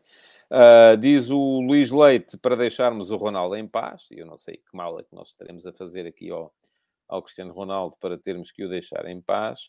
Uh, e o uh, M311078, é nome da gente secreto, diz que o Cristiano não foi para o Sporting porque quem manda no Sporting é o Amorim. Uh, eu não diria no Sporting, mas na equipa sim. E contratar um jogador que o treinador não quer, a mim parece-me sempre má política. e mais, e, e, e, não me parece que seja só o Amorim o único treinador a não querer o Cristiano Ronaldo neste momento. Oh, oh, o Cristiano tomou uma eu... série de más decisões que fazem com que ele neste momento fosse admito... mal visto numa série de clubes e não havia assim tantos treinadores que o quisessem. Eu, admito perfeita, eu admito perfeitamente que o Ruben Amorim não queira um jogador tipo Cristiano Ronaldo no plantel. Eu entendo perfeitamente que não o queira. Eu, como adepto, gostava, mas entendo que o treinador, para aquilo que ele, que ele entende que é o futebol que ele pretende para a equipa, que o Cristiano Ronaldo iria ser mais nocivo do que o solução, eu, eu aceito, aceito. Uhum. Estava aqui a ver porque, entretanto, tinham-me desaparecido daqui os comentários e eu não estava a conseguir colocá-los. Hum, ora bem, mais coisas. Uh, diz o Leonardo Andrade que quase lhe apeteceu vestir preto e fazer luto quando viu o Cristiano a ser apresentado no Al Nasser. Uh, e o João Costa chama aqui a atenção para uma coisa que é o Beckham, o Lampard e o Rooney foram para a MLS e nem de propósito, a questão da morte do Pelé faz-nos todos lembrar que o Pelé também foi acabar a carreira a jogar, não era na MLS, era na North American Soccer League e na SL, que na altura, enfim, se calhar era, um, era uma espécie daquilo que é neste momento o campeonato, enfim, não era, tinham lá os melhores jogadores do mundo e iam lá fazer temporadas, mas também não era assim uma coisa tão, tão Fez uma grande época no Cosmos. Bem vista quanto isso, não é? Era para onde toda a gente ia jogar na altura, era para o Cosmos, acho eu. E não era só o Cosmos, o Eusébio foi campeão da, da NASL a jogar pelo Toronto Metros, uh, onde jogaram uma série de, uh, de, de, outros jogadores portugueses. Aliás, na altura, muitos jogadores portugueses iam fazer o campeonato da NASL e depois, como aquilo entrava na fase de playoff, eles, à medida que as equipas iam sendo eliminadas, vinham cá fazer as férias a jogar no campeonato português e é nessa, é nessa lógica que o Eusébio aparece a jogar no Beira-Mar uh, numa determinada altura. Uh, ora bem, diz aqui o Manuel Pouso se não existe a possibilidade de ele, ele o Cristiano, aparecer no Newcastle na próxima época. Eu acho que todas as possibilidades são, uh, passa a redundância. Sinceramente, uh, foi a única hipótese possível. que eu pensei aqui na, na Premier League, foi a única hipótese que eu achei viável, foi ele fazer este resto de temporada no Newcastle, tendo em conta a, a prestação positiva que o Newcastle está a ter e não tendo falta de dinheiro.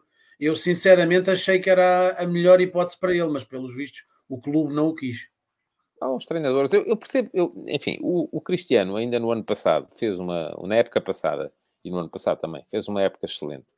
Uh, o Manchester United nem por isso, mas ele esteve bem. Agora a questão é que ele depois tomou uma série de, de, de decisões que, e eu vou aqui de encontro a isto, diz aqui o Viriato da Beira, Cristiano tornou-se perigoso para qualquer balneário. É isso mesmo, não é? É, é um bocado isso. Porque quem é o treinador que vai querer um jogador que se acha mais importante do que o grupo, não é? É, é complicado. Diz aqui o Rui Pedro, eh, vem-me questionar, não é vergonha, era o presidente da FIFA, os sheiks, os sheiks, os do Qatar, porque os da Arábia Saudita queriam que ganhasse a Arábia Saudita, com certeza tudo a fazer força. A própria arbitragem no Mundial a favor dos argentinos demonstrou bem isso. Eu não vi nenhum escândalo de arbitragem no Mundial, portanto, Uh, não, não, não subscrevo esta, esta opinião do, do, do Rui Pedro, mas pronto, ele tem a dele e o Alcides também, uh, se calhar vai um bocadinho por aí. Diz aqui o Rafael Mota o que dizer desta volta do Mundial do Sporting, bom jogo contra Braga e Passos.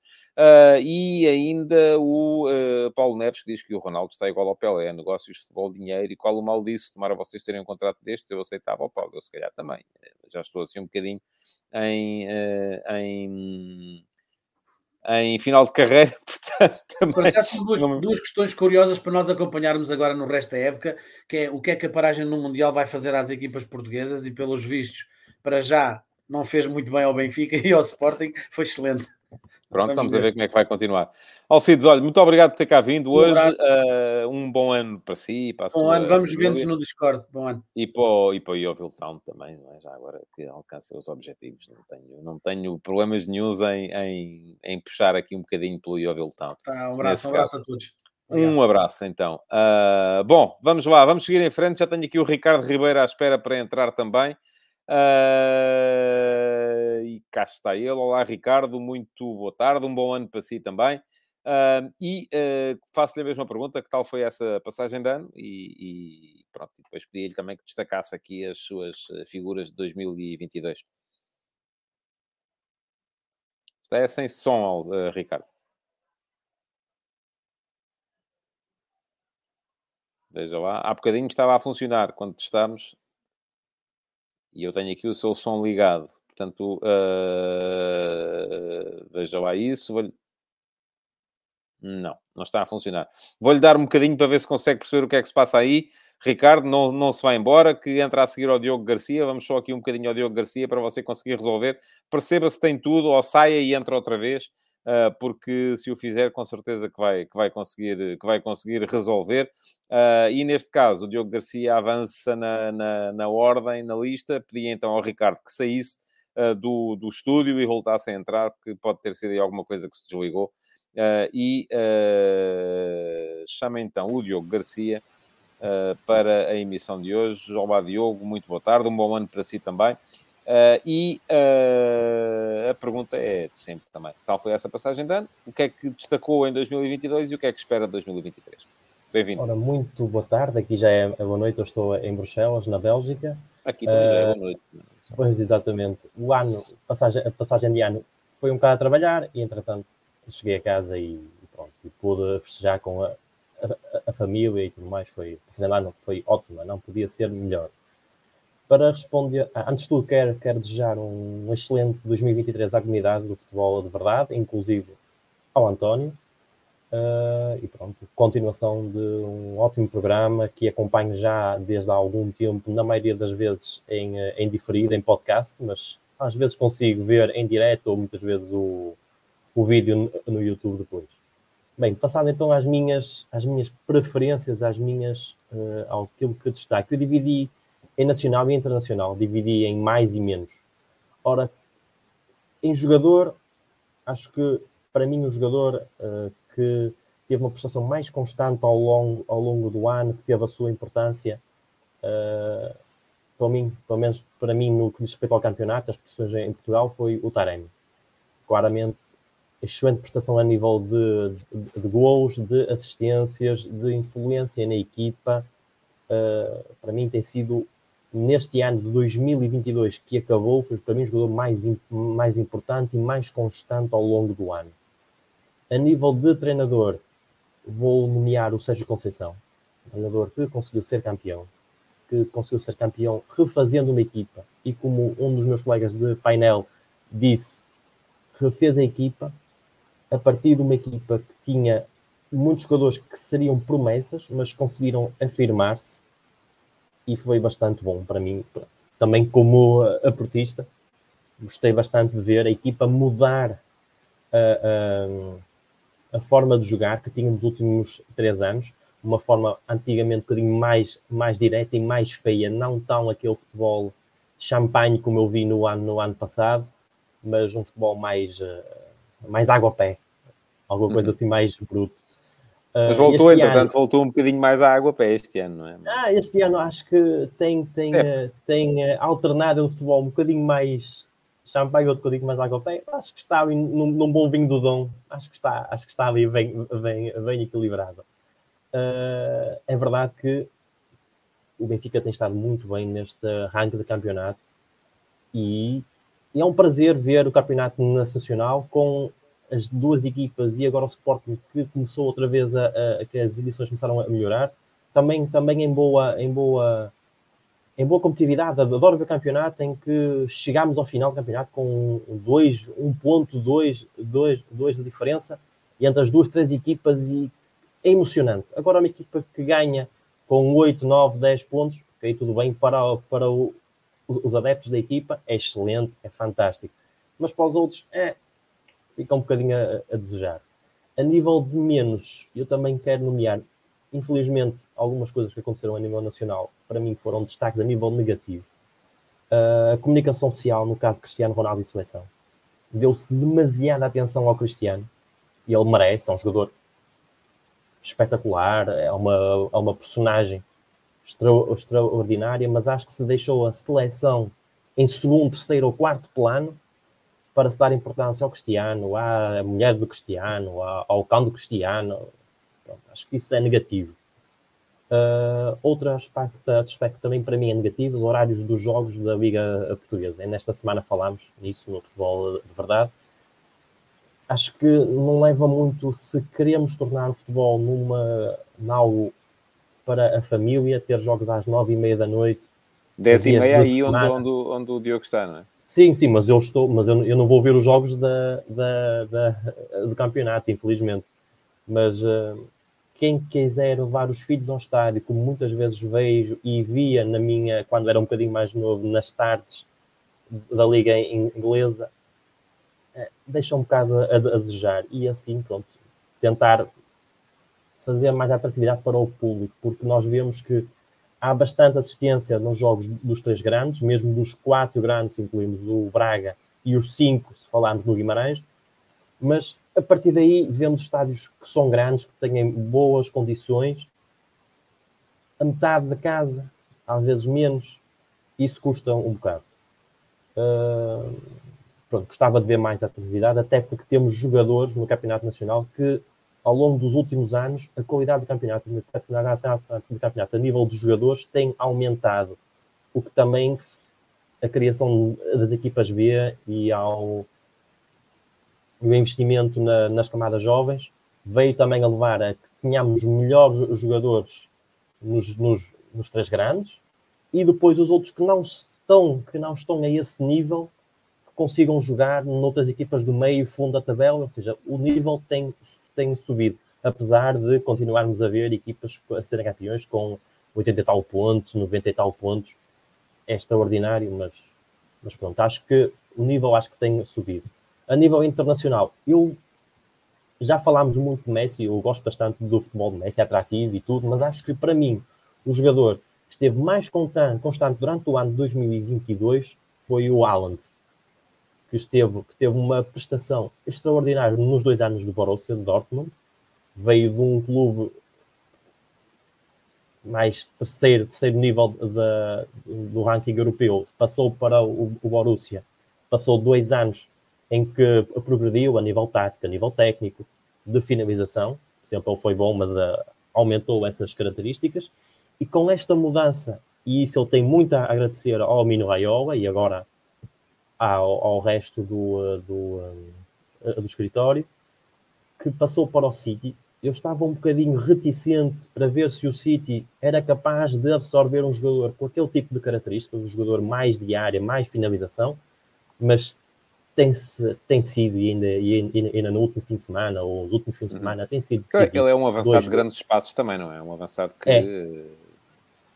Mas que também sabe jogar com o corpo, mas também sabe, também sabe jogar com o corpo, também sabe jogar com o corpo e acho que tem evoluído a nível de finalização em pequenos espaços no, com o Guardiola. Esperemos bem que, que continue a evoluir.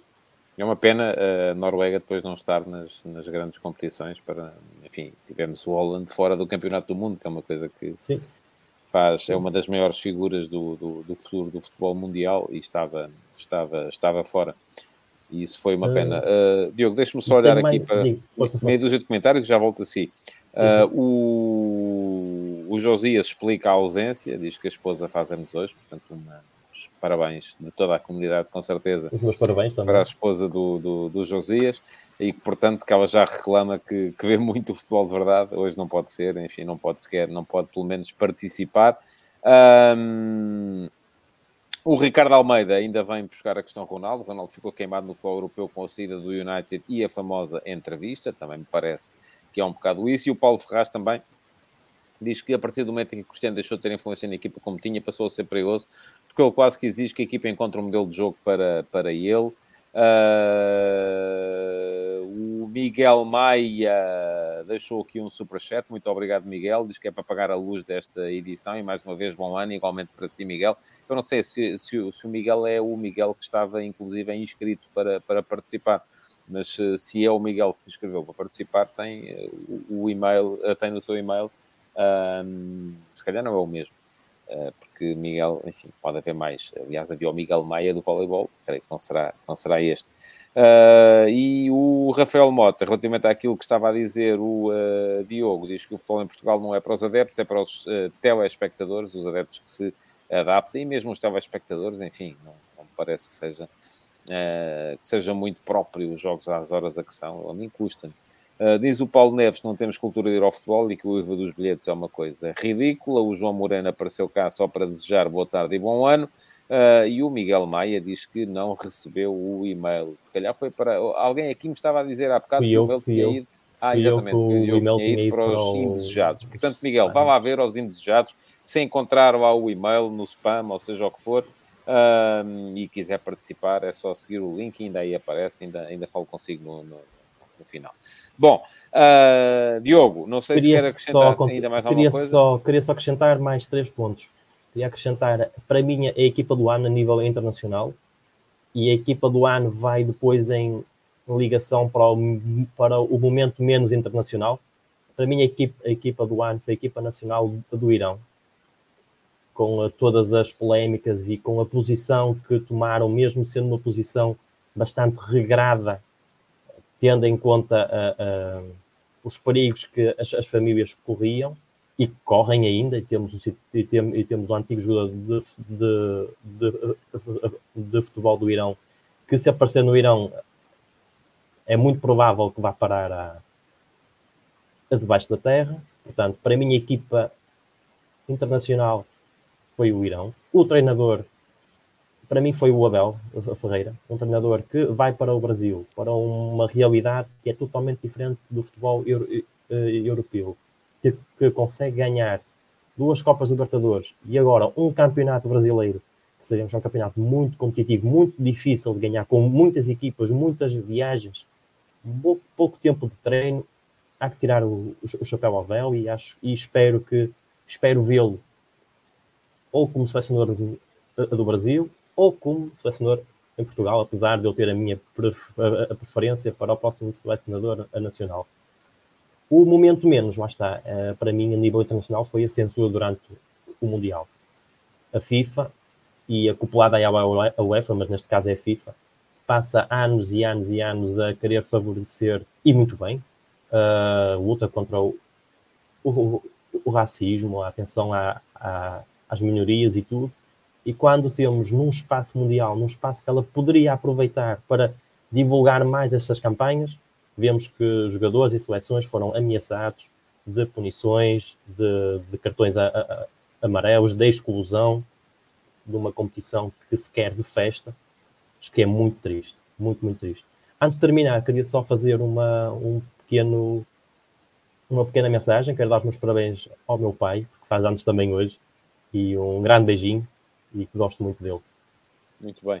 Então, os parabéns também para o pai do Diogo, o Sr. Garcia, uh, que uh, espero que esteja a ver. É um dos 105, se calhar, que estão a ver neste provavelmente, momento. Provavelmente, uh, muito provavelmente. Apesar de fazer anos, veio cá ver o filho e levou um beijinho no final, e merece, com certeza. Muito obrigado, Diogo. Um bom ano para si também e para, muito obrigado. para, para Bruxelas. uma cidade foi, foi a minha primeira deslocação profissional, foi precisamente, um, enfim, em Bruxelas, porque fui ver o Mechelen a jogar com, com, contra o Sporting na altura. uh, taça, já não sei se era taça UEFA, se era taça dos vencedores das taças. O campeonato, o campeonato belga não é muito atrativo. É, é, acho que tem, ainda tem aquele sistema de, de playoffs no final uhum, do ano uhum. e que, por exemplo, o ano passado, do, quem, eh, quem esteve em primeiro durante, durante muito tempo foi o União São Giloase. São Giloase. Eh, uma equipa sens a, a, a, sensação e que depois dos playoffs passou de primeiro para segundo. Acho que faz perder esse, esse caráter de, de, de, uma equipa que é constante e que é boa durante, durante um ano inteiro, chegar, chegar, chegar ao final da época e ver o, esforço que tiveram deitado a zero. Uhum. E, Mas eu, eu, eu, estava, estava a dizer, e aí concordo consigo, também sou contra os playoffs nos campeonatos, acho que o campeonato tem que ser uma prova de regularidade e quem tem mais pontos é que tem que ser campeão, não há cá depois. Uh, mas é, eu, eu, creio que também foi a maneira que arranjaram aí de dar ali algum interesse à ponta final da, da, da época, porque... Já falaram uh, em parar isso, mas uh, ainda não aconteceu. Espero bem que uhum. aconteça. Mas eu estava a falar nessa minha primeira deslocação profissional, foi em 91, para aí, 90, 91, a primeira vez que fui ao estrangeiro em, em, em trabalho, e uh, lembro-me de chegar a Bruxelas e de ficar aí um bocadinho fascinado, porque Lisboa ainda não tinha isso uh, com essa zona da Ramplatz e os, os restaurantes é a praça, mais, é a praça mais bonita do mundo e, é, isso tá, e é um bonito, facto. Não leva mal, mas não... E é um facto. Tem, não... tem, que, tem que estar a voltar e, e, e, é um convite que lhe faço e havemos de, de ir lá passar a noite, é, é magnífico. É verdade. Comia-se bem, isso sim. Comi, comi muito bem quando aí estive, porque havia gastronomia de todo o mundo. E na altura, sim, lá está, sim, sim, era uma coisa que em Lisboa ainda não tínhamos, ainda, ainda estávamos aqui. Havia uns restaurantes italianos, havia uns restaurantes chineses e ficava por aí. Aí havia comida de todo o mundo e lembro-me de uh, me ter familiarizado na altura com a cozinha grega, que achei, comi, achei que tinha comido maravilhosamente. Bom, muito obrigado, Diogo. Vamos uh, obrigado, voltar a testar uh, o. Deixa-me cá só tirar o daqui. Uh, um bom ano para si, então, já o tinha desejado. Uh, vamos então voltar a testar o Ricardo Ribeiro. Esperemos que já esteja a funcionar uh, e que tenha conseguido resolver o problema. Vamos lá ver então, Ricardo. mais uma vez, boa tarde. mais uma vez, bem-vindo. E agora vamos a ver se consigo ouvir. Não. Não. Continua sem som. Que diabo, mas o que, é que se, o que é que se poderá... Eu vou tentar, vou silenciá-lo e vou ativar outra vez, a ver se... Ora, tento lá outra vez. Não, não. Não está, de facto, a conseguir chegar até nós, Ricardo. É uma pena. Uh... Saiu e voltou a entrar, não foi? Portanto, agora vou-lhe sugerir outra coisa, que é desligue tudo uh... e volte a tentar. Você há de ter aí alguma, alguma coisa em que desligou o som um, esteve de fones alguma vez ou não? Faça não, nunca esteve de fones, foi sempre assim. Uh, portanto, houve aí alguma coisa que se passou uh, que uh, eu lhe pedi então que vá procurar aí uns fones, algures, tente meter aí uns fones, eu vou ter que o retirar outra vez e vai outra vez perder a vez. E agora para o Filipe Oliveira, Filipe, eu vou antes de o meter no ar, vou-lhe pedir que ajeite aí o seu, o seu tablet, porque está com, lá está, muito, muito teto e pouca. e só lhe vejo o topo da cabeça. Agora sim, já está, já está melhor. Vamos lá ver se, uh, se vai funcionar. Uh, ele está a escorregar, vai ter que segurar nisso, Filipe, porque senão vamos ter aqui uma. Vamos ter aqui uma emissão uh, que parece cinema pós-moderno. sugere aqui o Rafael Mota que o Ricardo. O Ricardo já saiu, não está cá agora. Vamos ver se ele volta. Um, Filipe vai ter que encontrar uma solução que dê alguma estabilidade ao seu tablet e eu também vou deixá-lo para.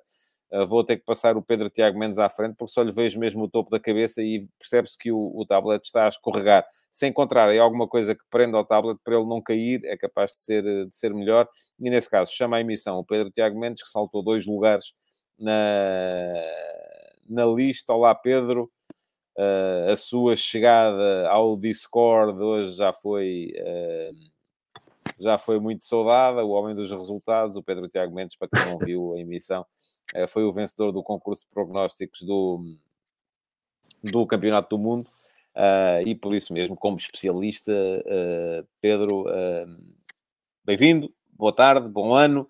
Uh, e em vez de lhe perguntar como é que passou o ano, se quiser dizer também, ficamos com certeza interessados em saber, uh, perguntava-lhe se conhece mais alguma, alguma plataforma que, que dê para adivinhar resultados, pá, mas que meta a Liga Portuguesa. já me falaram no Scorecast, eu ainda não fui explorar aquilo em condições, mas queria mesmo alargar o, o, o concurso ao, fazer um novo concurso com a Liga Portuguesa. Boa tarde, boa tarde a todos e, e bom ano a toda, a toda a comunidade. Os parabéns já agora ao pai, ao pai do Diogo e à esposa do, do Josias.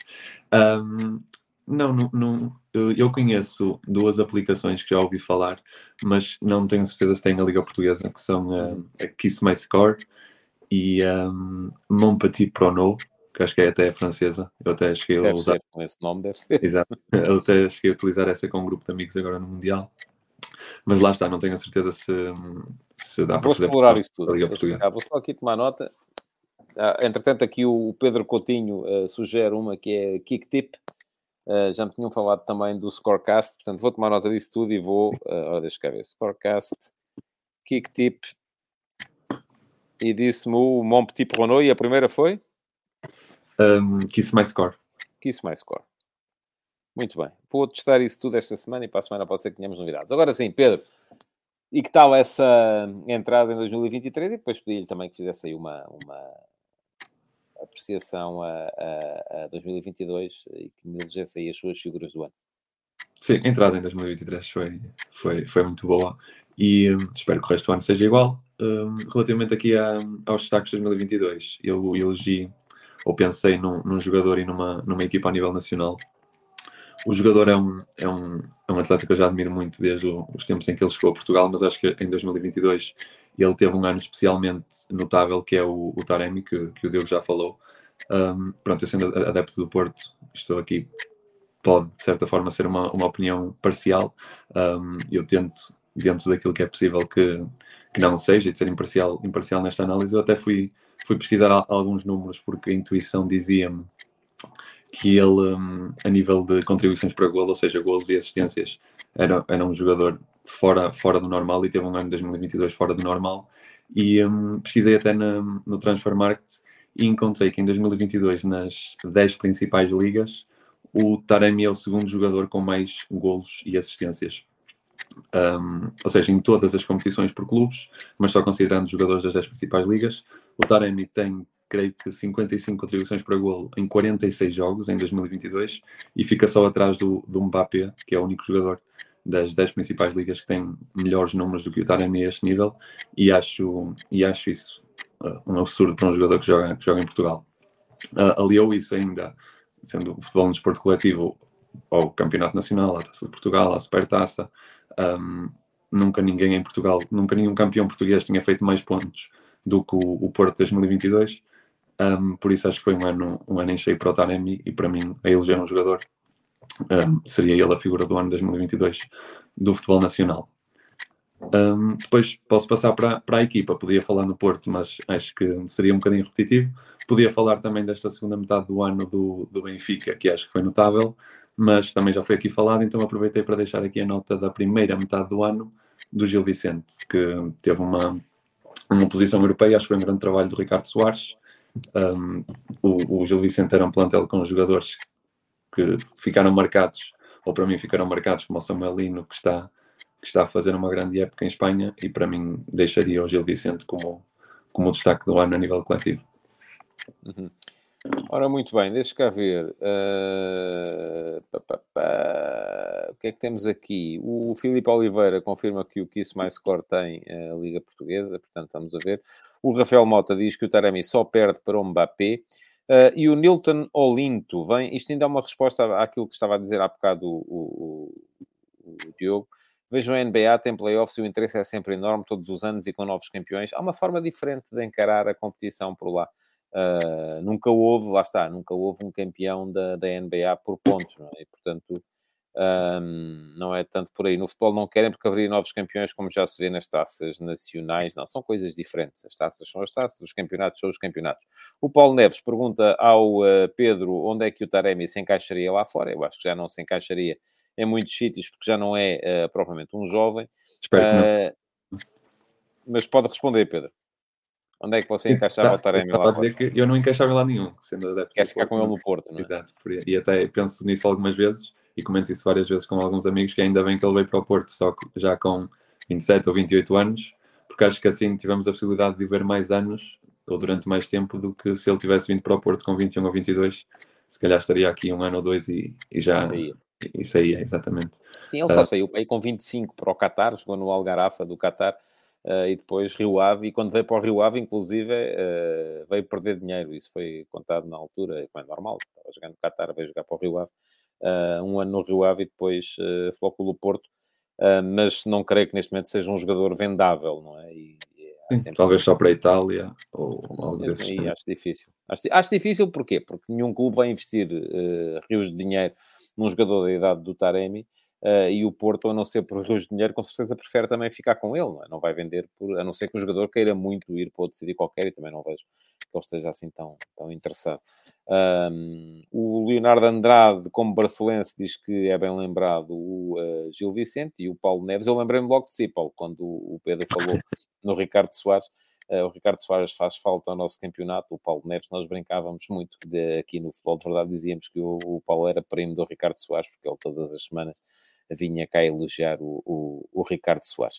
Ah, bom, Pedro, então ah, ah, não sei se quer acrescentar mais alguma coisa ah, a, esta, a esta intervenção. Ahm, de qualquer modo, conto consigo para o concurso de, de- O Pedro ganhou um ano de subscrição premium do, do, do, do Substack, porque foi o vencedor do concurso de prognósticos. Portanto, se houver agora concurso do Campeonato Nacional e se o Pedro voltar a ganhar, junta mais um ano à, à, à, sua, à sua carteira. Era fixe, não é?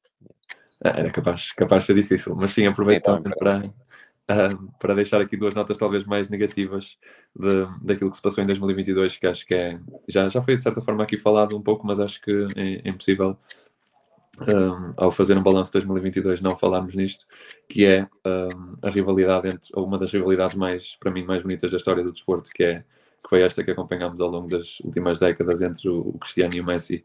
Acho que foi uma, uma rivalidade que acabou com uma brutalidade que, que me entristece enquanto, enquanto adepto de futebol e até acho que não que até acaba de uma forma injusta para aquilo que foi a carreira do, dos dois jogadores, mas lá está, como também já foi falado aqui, uh, se calhar muito por, uh, por culpa própria do, do, do lado do Cristiano ou do, ou do lado do seu grupo de influência.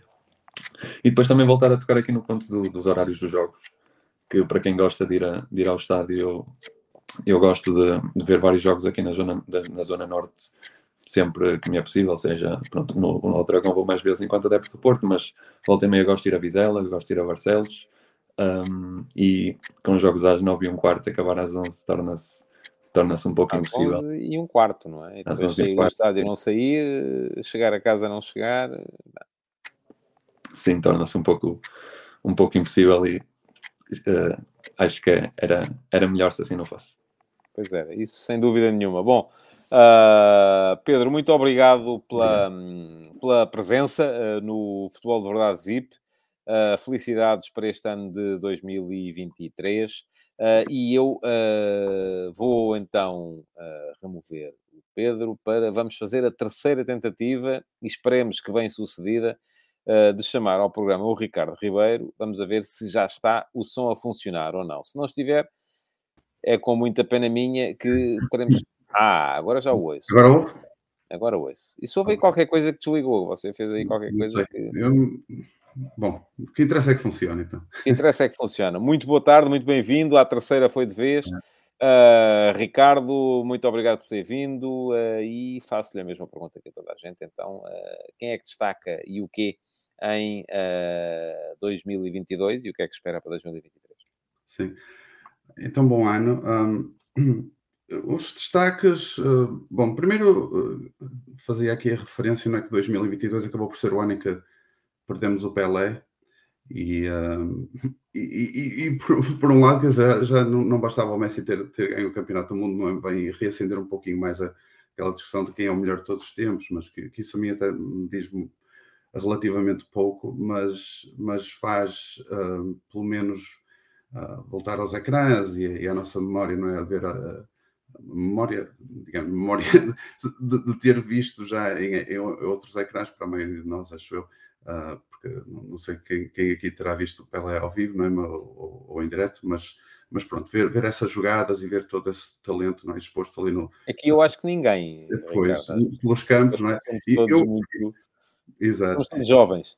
Porque eu também cresci sempre, não é, com aquela ideia de como Maradona era o maior de todos os tempos, não é, e um jogador inigualável, e depois, um pouco com o tempo, não é, e vendo aquilo Pelé, dá, dá logo aquela ideia de que, não, realmente há, há, ali outra coisa, mas pronto, os tempos eram outros, não é, ele, ele jogou outro tipo de competições, eh, sobretudo, não, é, não jogou na Europa e assim, pronto, é sempre difícil. E, e, também acho relativamente pouco interessante estar nesse tipo de comparação. O, acho que o mais importante para mim, até enquanto adepto, é desfrutar, não é? De ver, de, de ver esses jogos, de ver essas atuações.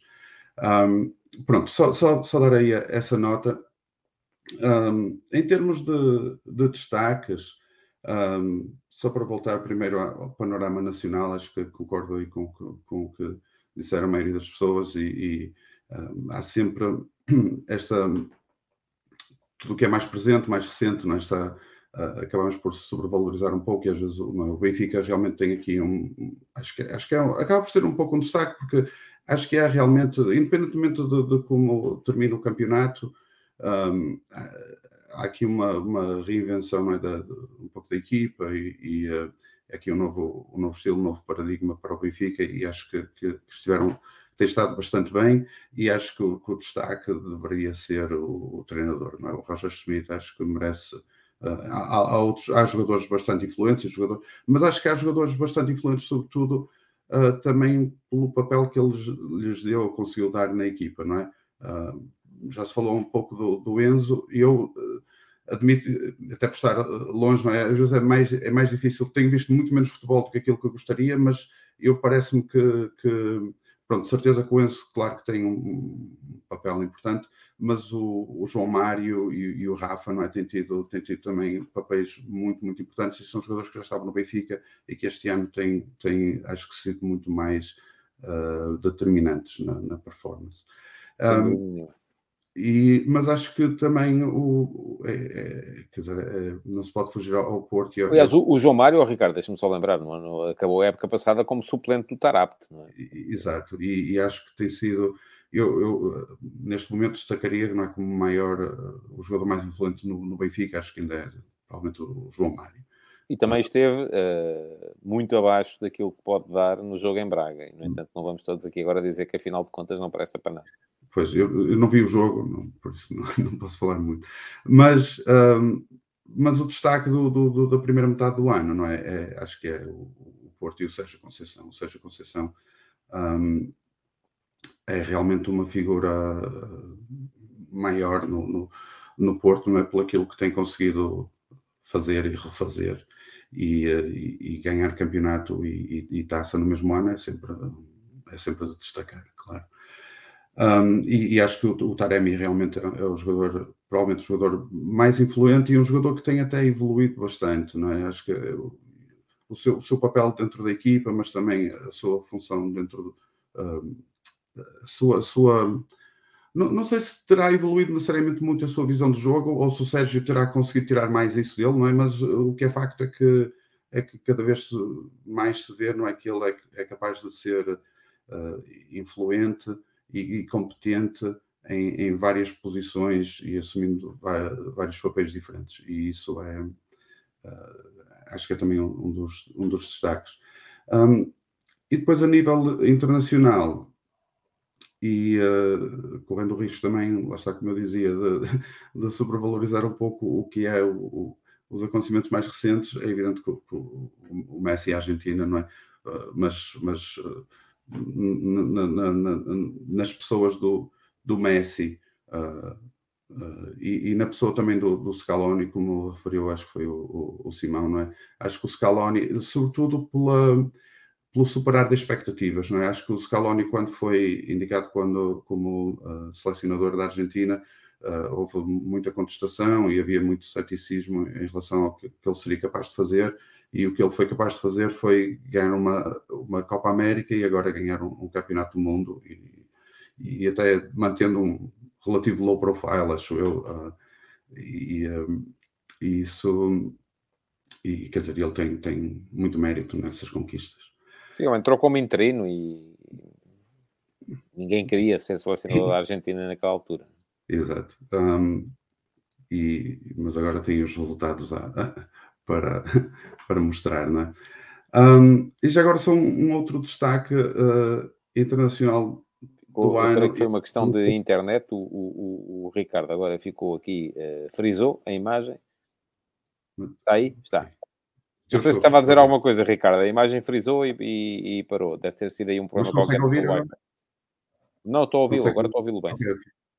Pronto. Um, um último destaque, e até fazendo um pouco a ponto para 2023, era o Campeonato Feminino de Futebol. O Campeonato Europeu Feminino de Futebol, acho que foi um, de um nível muito bom, não é? Nós não costumamos falar muito de- de- do, do futebol feminino, mas acho que uh, eu vi vários jogos e acho que um, acho que teve um nível muito bom e acho que dá, dá até bastante, cria, cria bastantes expectativas em relação ao que vai ser o campeonato mundial agora em, em 2023, porque acho que as seleções europeias, que já, que já eram, claro, de, de, do nível relativamente alto, acho que, acho que estão um patamar um pouco acima em relação ao último mundial e, eu tenho, e tenho expectativa até em relação à, à seleção portuguesa, vamos ver se se, se consegue ainda, qualificar. ainda nos falta lá o playoff final, não é? Lá Sim, falta, falta um jogo, e, mas tem, tem algumas hipóteses, mas independentemente de Portugal participar ou não, acho que, acho que vai ser um campeonato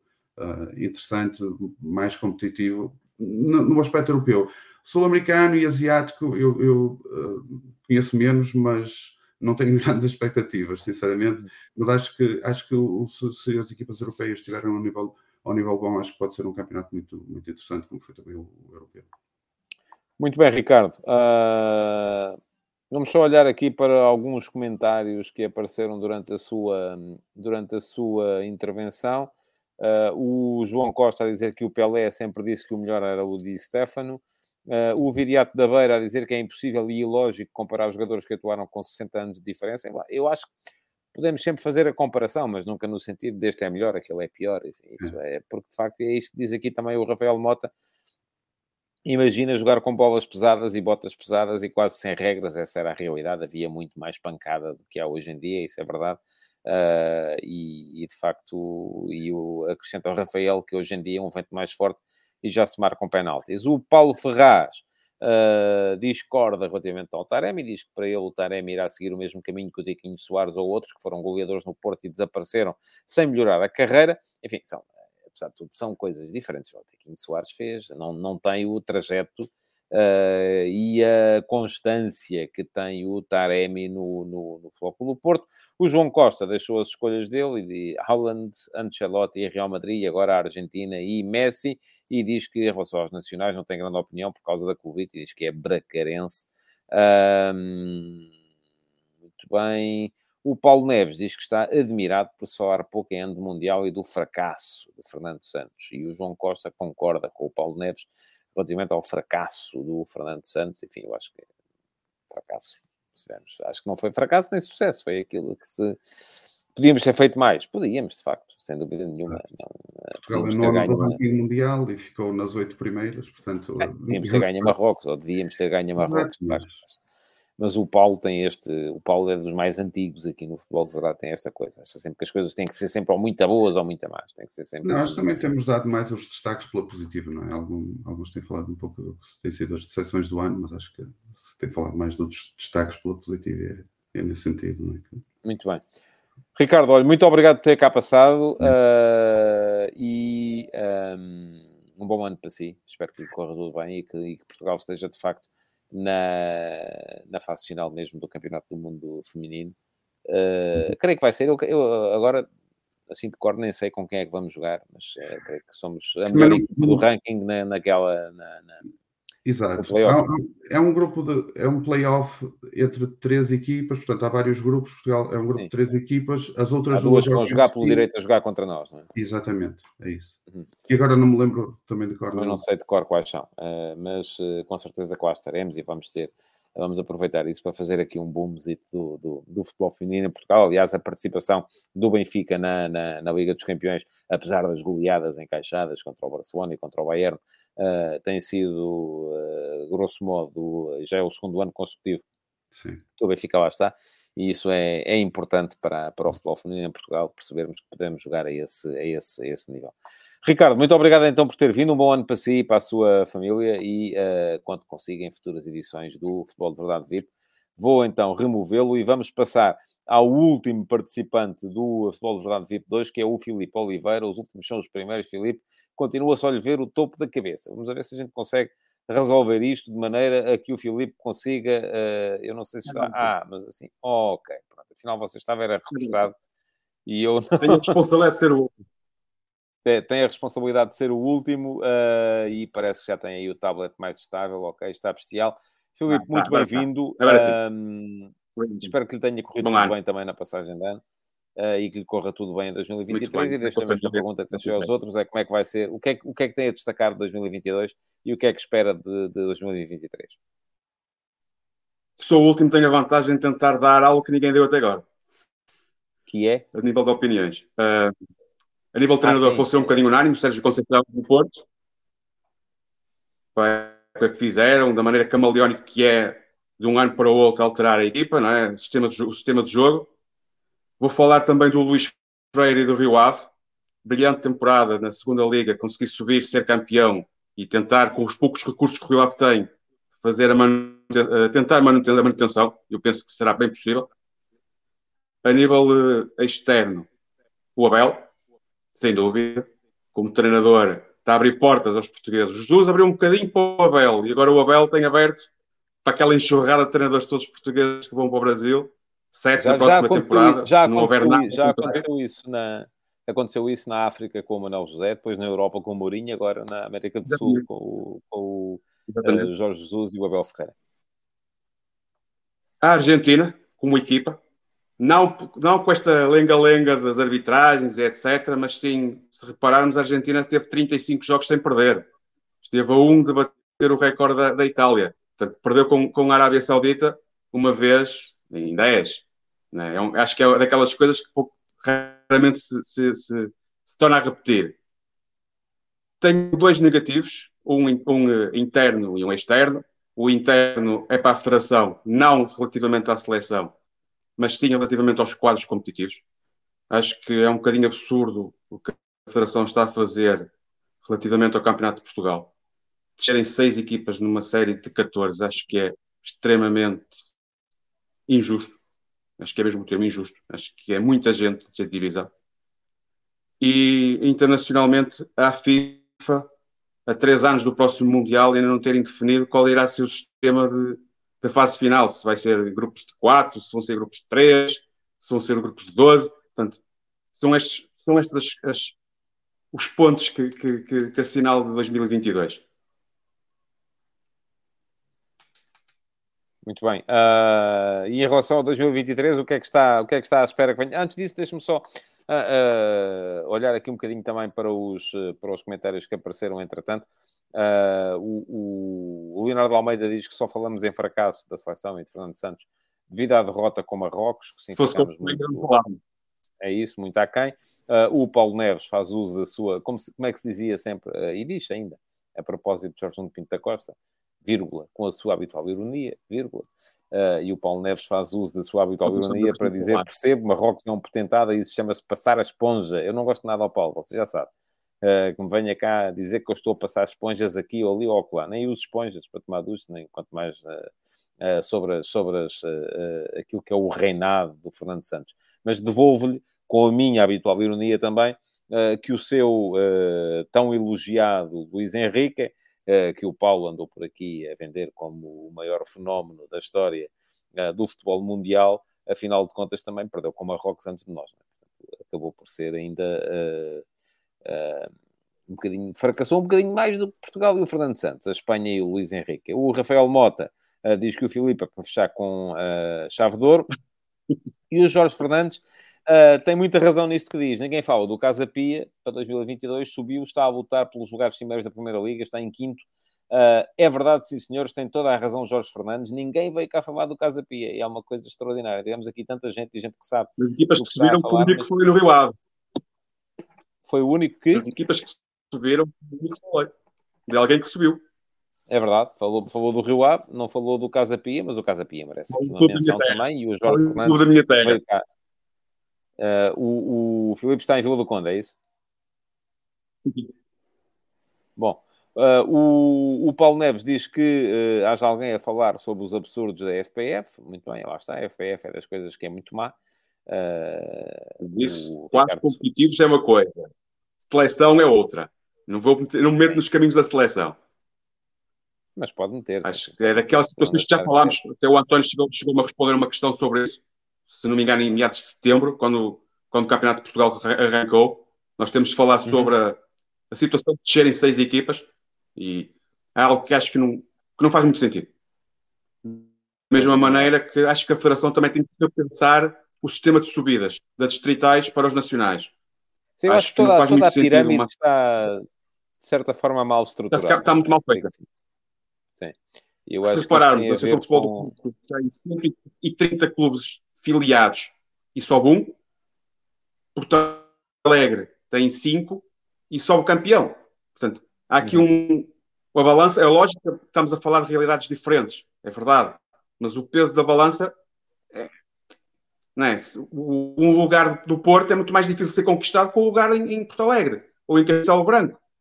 E é algo que acho que a Federação também dá asa a, a criação de, de, de, de, coisas como aquele caso do, do Villa Athletic Club, não é? Foi que deu aquele... Exatamente.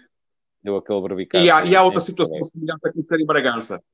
Ou uma equipa que estava filiada até a passada na Associação de Futebol do Porto, na segunda divisão distrital, e foi para Bragança porque a probabilidade de subir é muito maior. É muito maior. Em Bragança existe uma divisão única. Né? E é, é, engraçado que há dois paradigmas distritais. Porto Alegre com cinco equipas e com uh, Castelo Branco com 11. No futsal, tanto uma como outra tem uma equipa na primeira divisão. É um bocadinho, um bocadinho paradoxo. Né? Temos em Porto Alegre o Elétrico, na primeira divisão de futsal, e temos o Fundão em Castelo Branco, que também está na primeira divisão de futsal. Portanto, temos aqui um bocadinho a ironia de um lado e do outro, não é? Uhum. Poucas equipas do futebol sénior, mas, no entanto, estão a dar cartas no futsal. É verdade, é verdade. É isso mesmo. Bom, Filipe, olha, o Sandro Castanho tá. também uh, acha que tem razão, diz grande tema uh, e manda-lhe um, uh, um abraço. E diz aqui o Sandro também que a Liga 3 começou logo mal com o patrocínio do Vitória de Setúbal a descer Uh, e ninguém pediu desculpas por essas duas vergonhas, o Vitória de Setúbal e o Aves. Uh, não sei, Sandro, quem é que acha que devia... São questões administrativas. Sim, foram questões uh, rigorosamente e muito, muito diferentes. E o Jorge Fernandes diz, e eu concordo, nenhum clube devia jogar 30 km da, da, sua, da sua residência, ou enfim, da sua sede. Mas os clubes mudam as sedes, não é? Essa questão é essa. Exatamente. E, e enfim, há, há, muita coisa que não está, que não está de facto bem, bem estruturada. António, esse, temos agora, temos agora esta hipotética situação da SAD do Vila Franquense. Sim, sim. Sim, que pode ir. Fala-se muito de vir para Embora, enfim, é, provavelmente aí mudará o nome e é, simplesmente venderão a participação numa SAD e comprarão a participação noutra, e aí são empresas investidoras. É, são, enfim, é outra realidade. Sujeitos. É isto também a Federação também tem que regular isso tem que ser regulado a nível uh, global, tem que ser regulado a nível uh, internacional, uh, creio eu. eu. Acho que a semana passada. Bom, Filipe, não sei se tem mais alguma coisa a acrescentar. Diga, diga. Estava a terminar. creio que esta, na semana passada, no Futebol de Verdade, se falou da fusão do Estrela com o Sintra Futebol. O Sintra. E aqui foram situações um bocadinho diferentes. O Estrela já existia como clube desportivo Estrela e o Sintra, como não tinha financiamento para a nova temporada, surgiu ali a possibilidade de as coisas se conjugarem e, ter, e fizeram a, fusão. Acho que acabam por ser um bocadinho diferente e mantiveram a mesma associação distrital. Mantiveram a, a distrital de Lisboa. Portanto, são, são situações que a própria Federação também tem que regular e está mais atento. Sim, mas isso, eu, eu tanto quanto sei, atenção, não investiguei muito o tema, a questão entre o, uh, os investidores uh, da SAD do Vila Franquense e o, a situação do Sporting Clube de Espinho, uh, seria, eles venderiam a participação que têm no Vila Franquense para comprarem uma participação no Sporting de Espinhos. E acaba por ser, enfim, é como, uh, de repente, o, o, o senhor, uh, e foi o primeiro que me veio à cabeça, o, o atual dono da, da maioria no capital social da SAD do Boa Vista, que já foi acionista do, do, do do Lille e depois foi acionista do Milan, ou antes tinha sido do Milan e depois foi, portanto, e agora é do Bordeaux e ao mesmo tempo é do Boa Vista. Enfim, são situações uh, que, que não são, uh, do meu ponto de vista, não são positivas para o, para o futebol mundial. Eu acho que as coisas deviam ser reguladas, mas percebo perfeitamente que seja difícil de regular porque as empresas que estão no futebol não são menos do que as empresas que estão no têxtil, ou no calçado, ou na banca, ou nos seguros, e se podem fazer isso nessas áreas, porque é que não vão poder fazer no futebol? É? Quem é que proíbe, quando estamos a falar basicamente de tecido empresarial?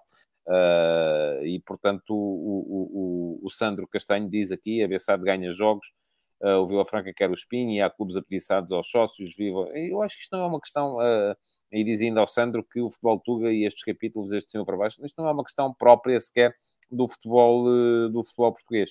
Uh, é uma questão que tem a ver com o futebol Nas mundial. E com já existem vários clubes consados.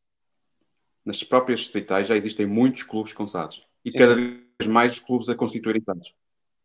Sim. É, a lei está lá e pode ser aproveitada por quem quiser aproveitá-la.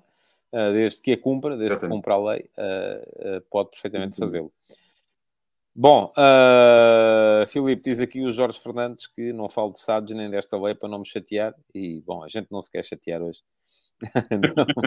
não, muito menos por causa, por causa destas coisas. Uh, Filipe, muito obrigado por ter vindo também. Não sei se quer acrescentar ainda mais alguma Olha, coisa. Vou deixar uma sugestão para Diga. futuro. Tenho o F80, porque não um F90? A falar durante um final de uma semana, uma, o que se passou naquela semana num ano qualquer. Hum. Vamos a ver, eu queria, sabe o que é que eu queria mesmo? Queria ser capaz de, de, de voltar à, àqueles textos que me deram muito gozo para, a fazer a investigação, sobretudo a ler jornais antigos, aqueles textos sobre a história dos campeonatos. Uh, esses eu quero mesmo acabá-los, uh, quero mesmo, e atenção, ainda vamos em 1935, portanto está a ver, uh, começamos em 22, ainda conseguimos fazer ali 13 anos, mas quero voltar a isso porque há muita, muita história para contar relativamente a quem de facto fez a história e àqueles que são os verdadeiros heróis do futebol nacional. Bom, Filipe, olha, muito obrigado por ter vindo. Uh, votos de um excelente ano para si e para os seus também. Uh, da mesma forma que agradeço a todos os outros uh, participantes uh, que estiveram neste Futebol de Verdade VIP, já estamos quase com duas horas de programa. Uh, e isto era suposto ter uma hora e meia, mas já se sabe como é que é, as conversas são como as cerejas uh, e vão, uh, vão avançando e vamos andando por aqui. Bom, já sabem, amanhã, meio-dia e meia, voltamos a ter Futebol de Verdade, edição regular, tal como vamos ter durante todos os dias desta semana que, que aí vem.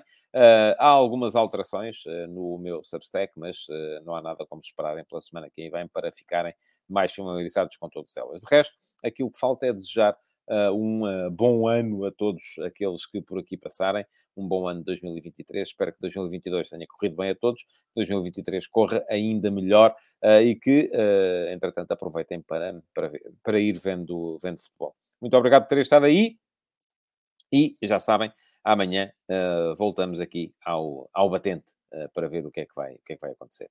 Deixem o vosso like, sigam o canal Uh, e uh, voltem então amanhã para mais uma edição do Futebol de Verdade. Até lá. Futebol de Verdade, em direto de segunda a sexta-feira, às 12h30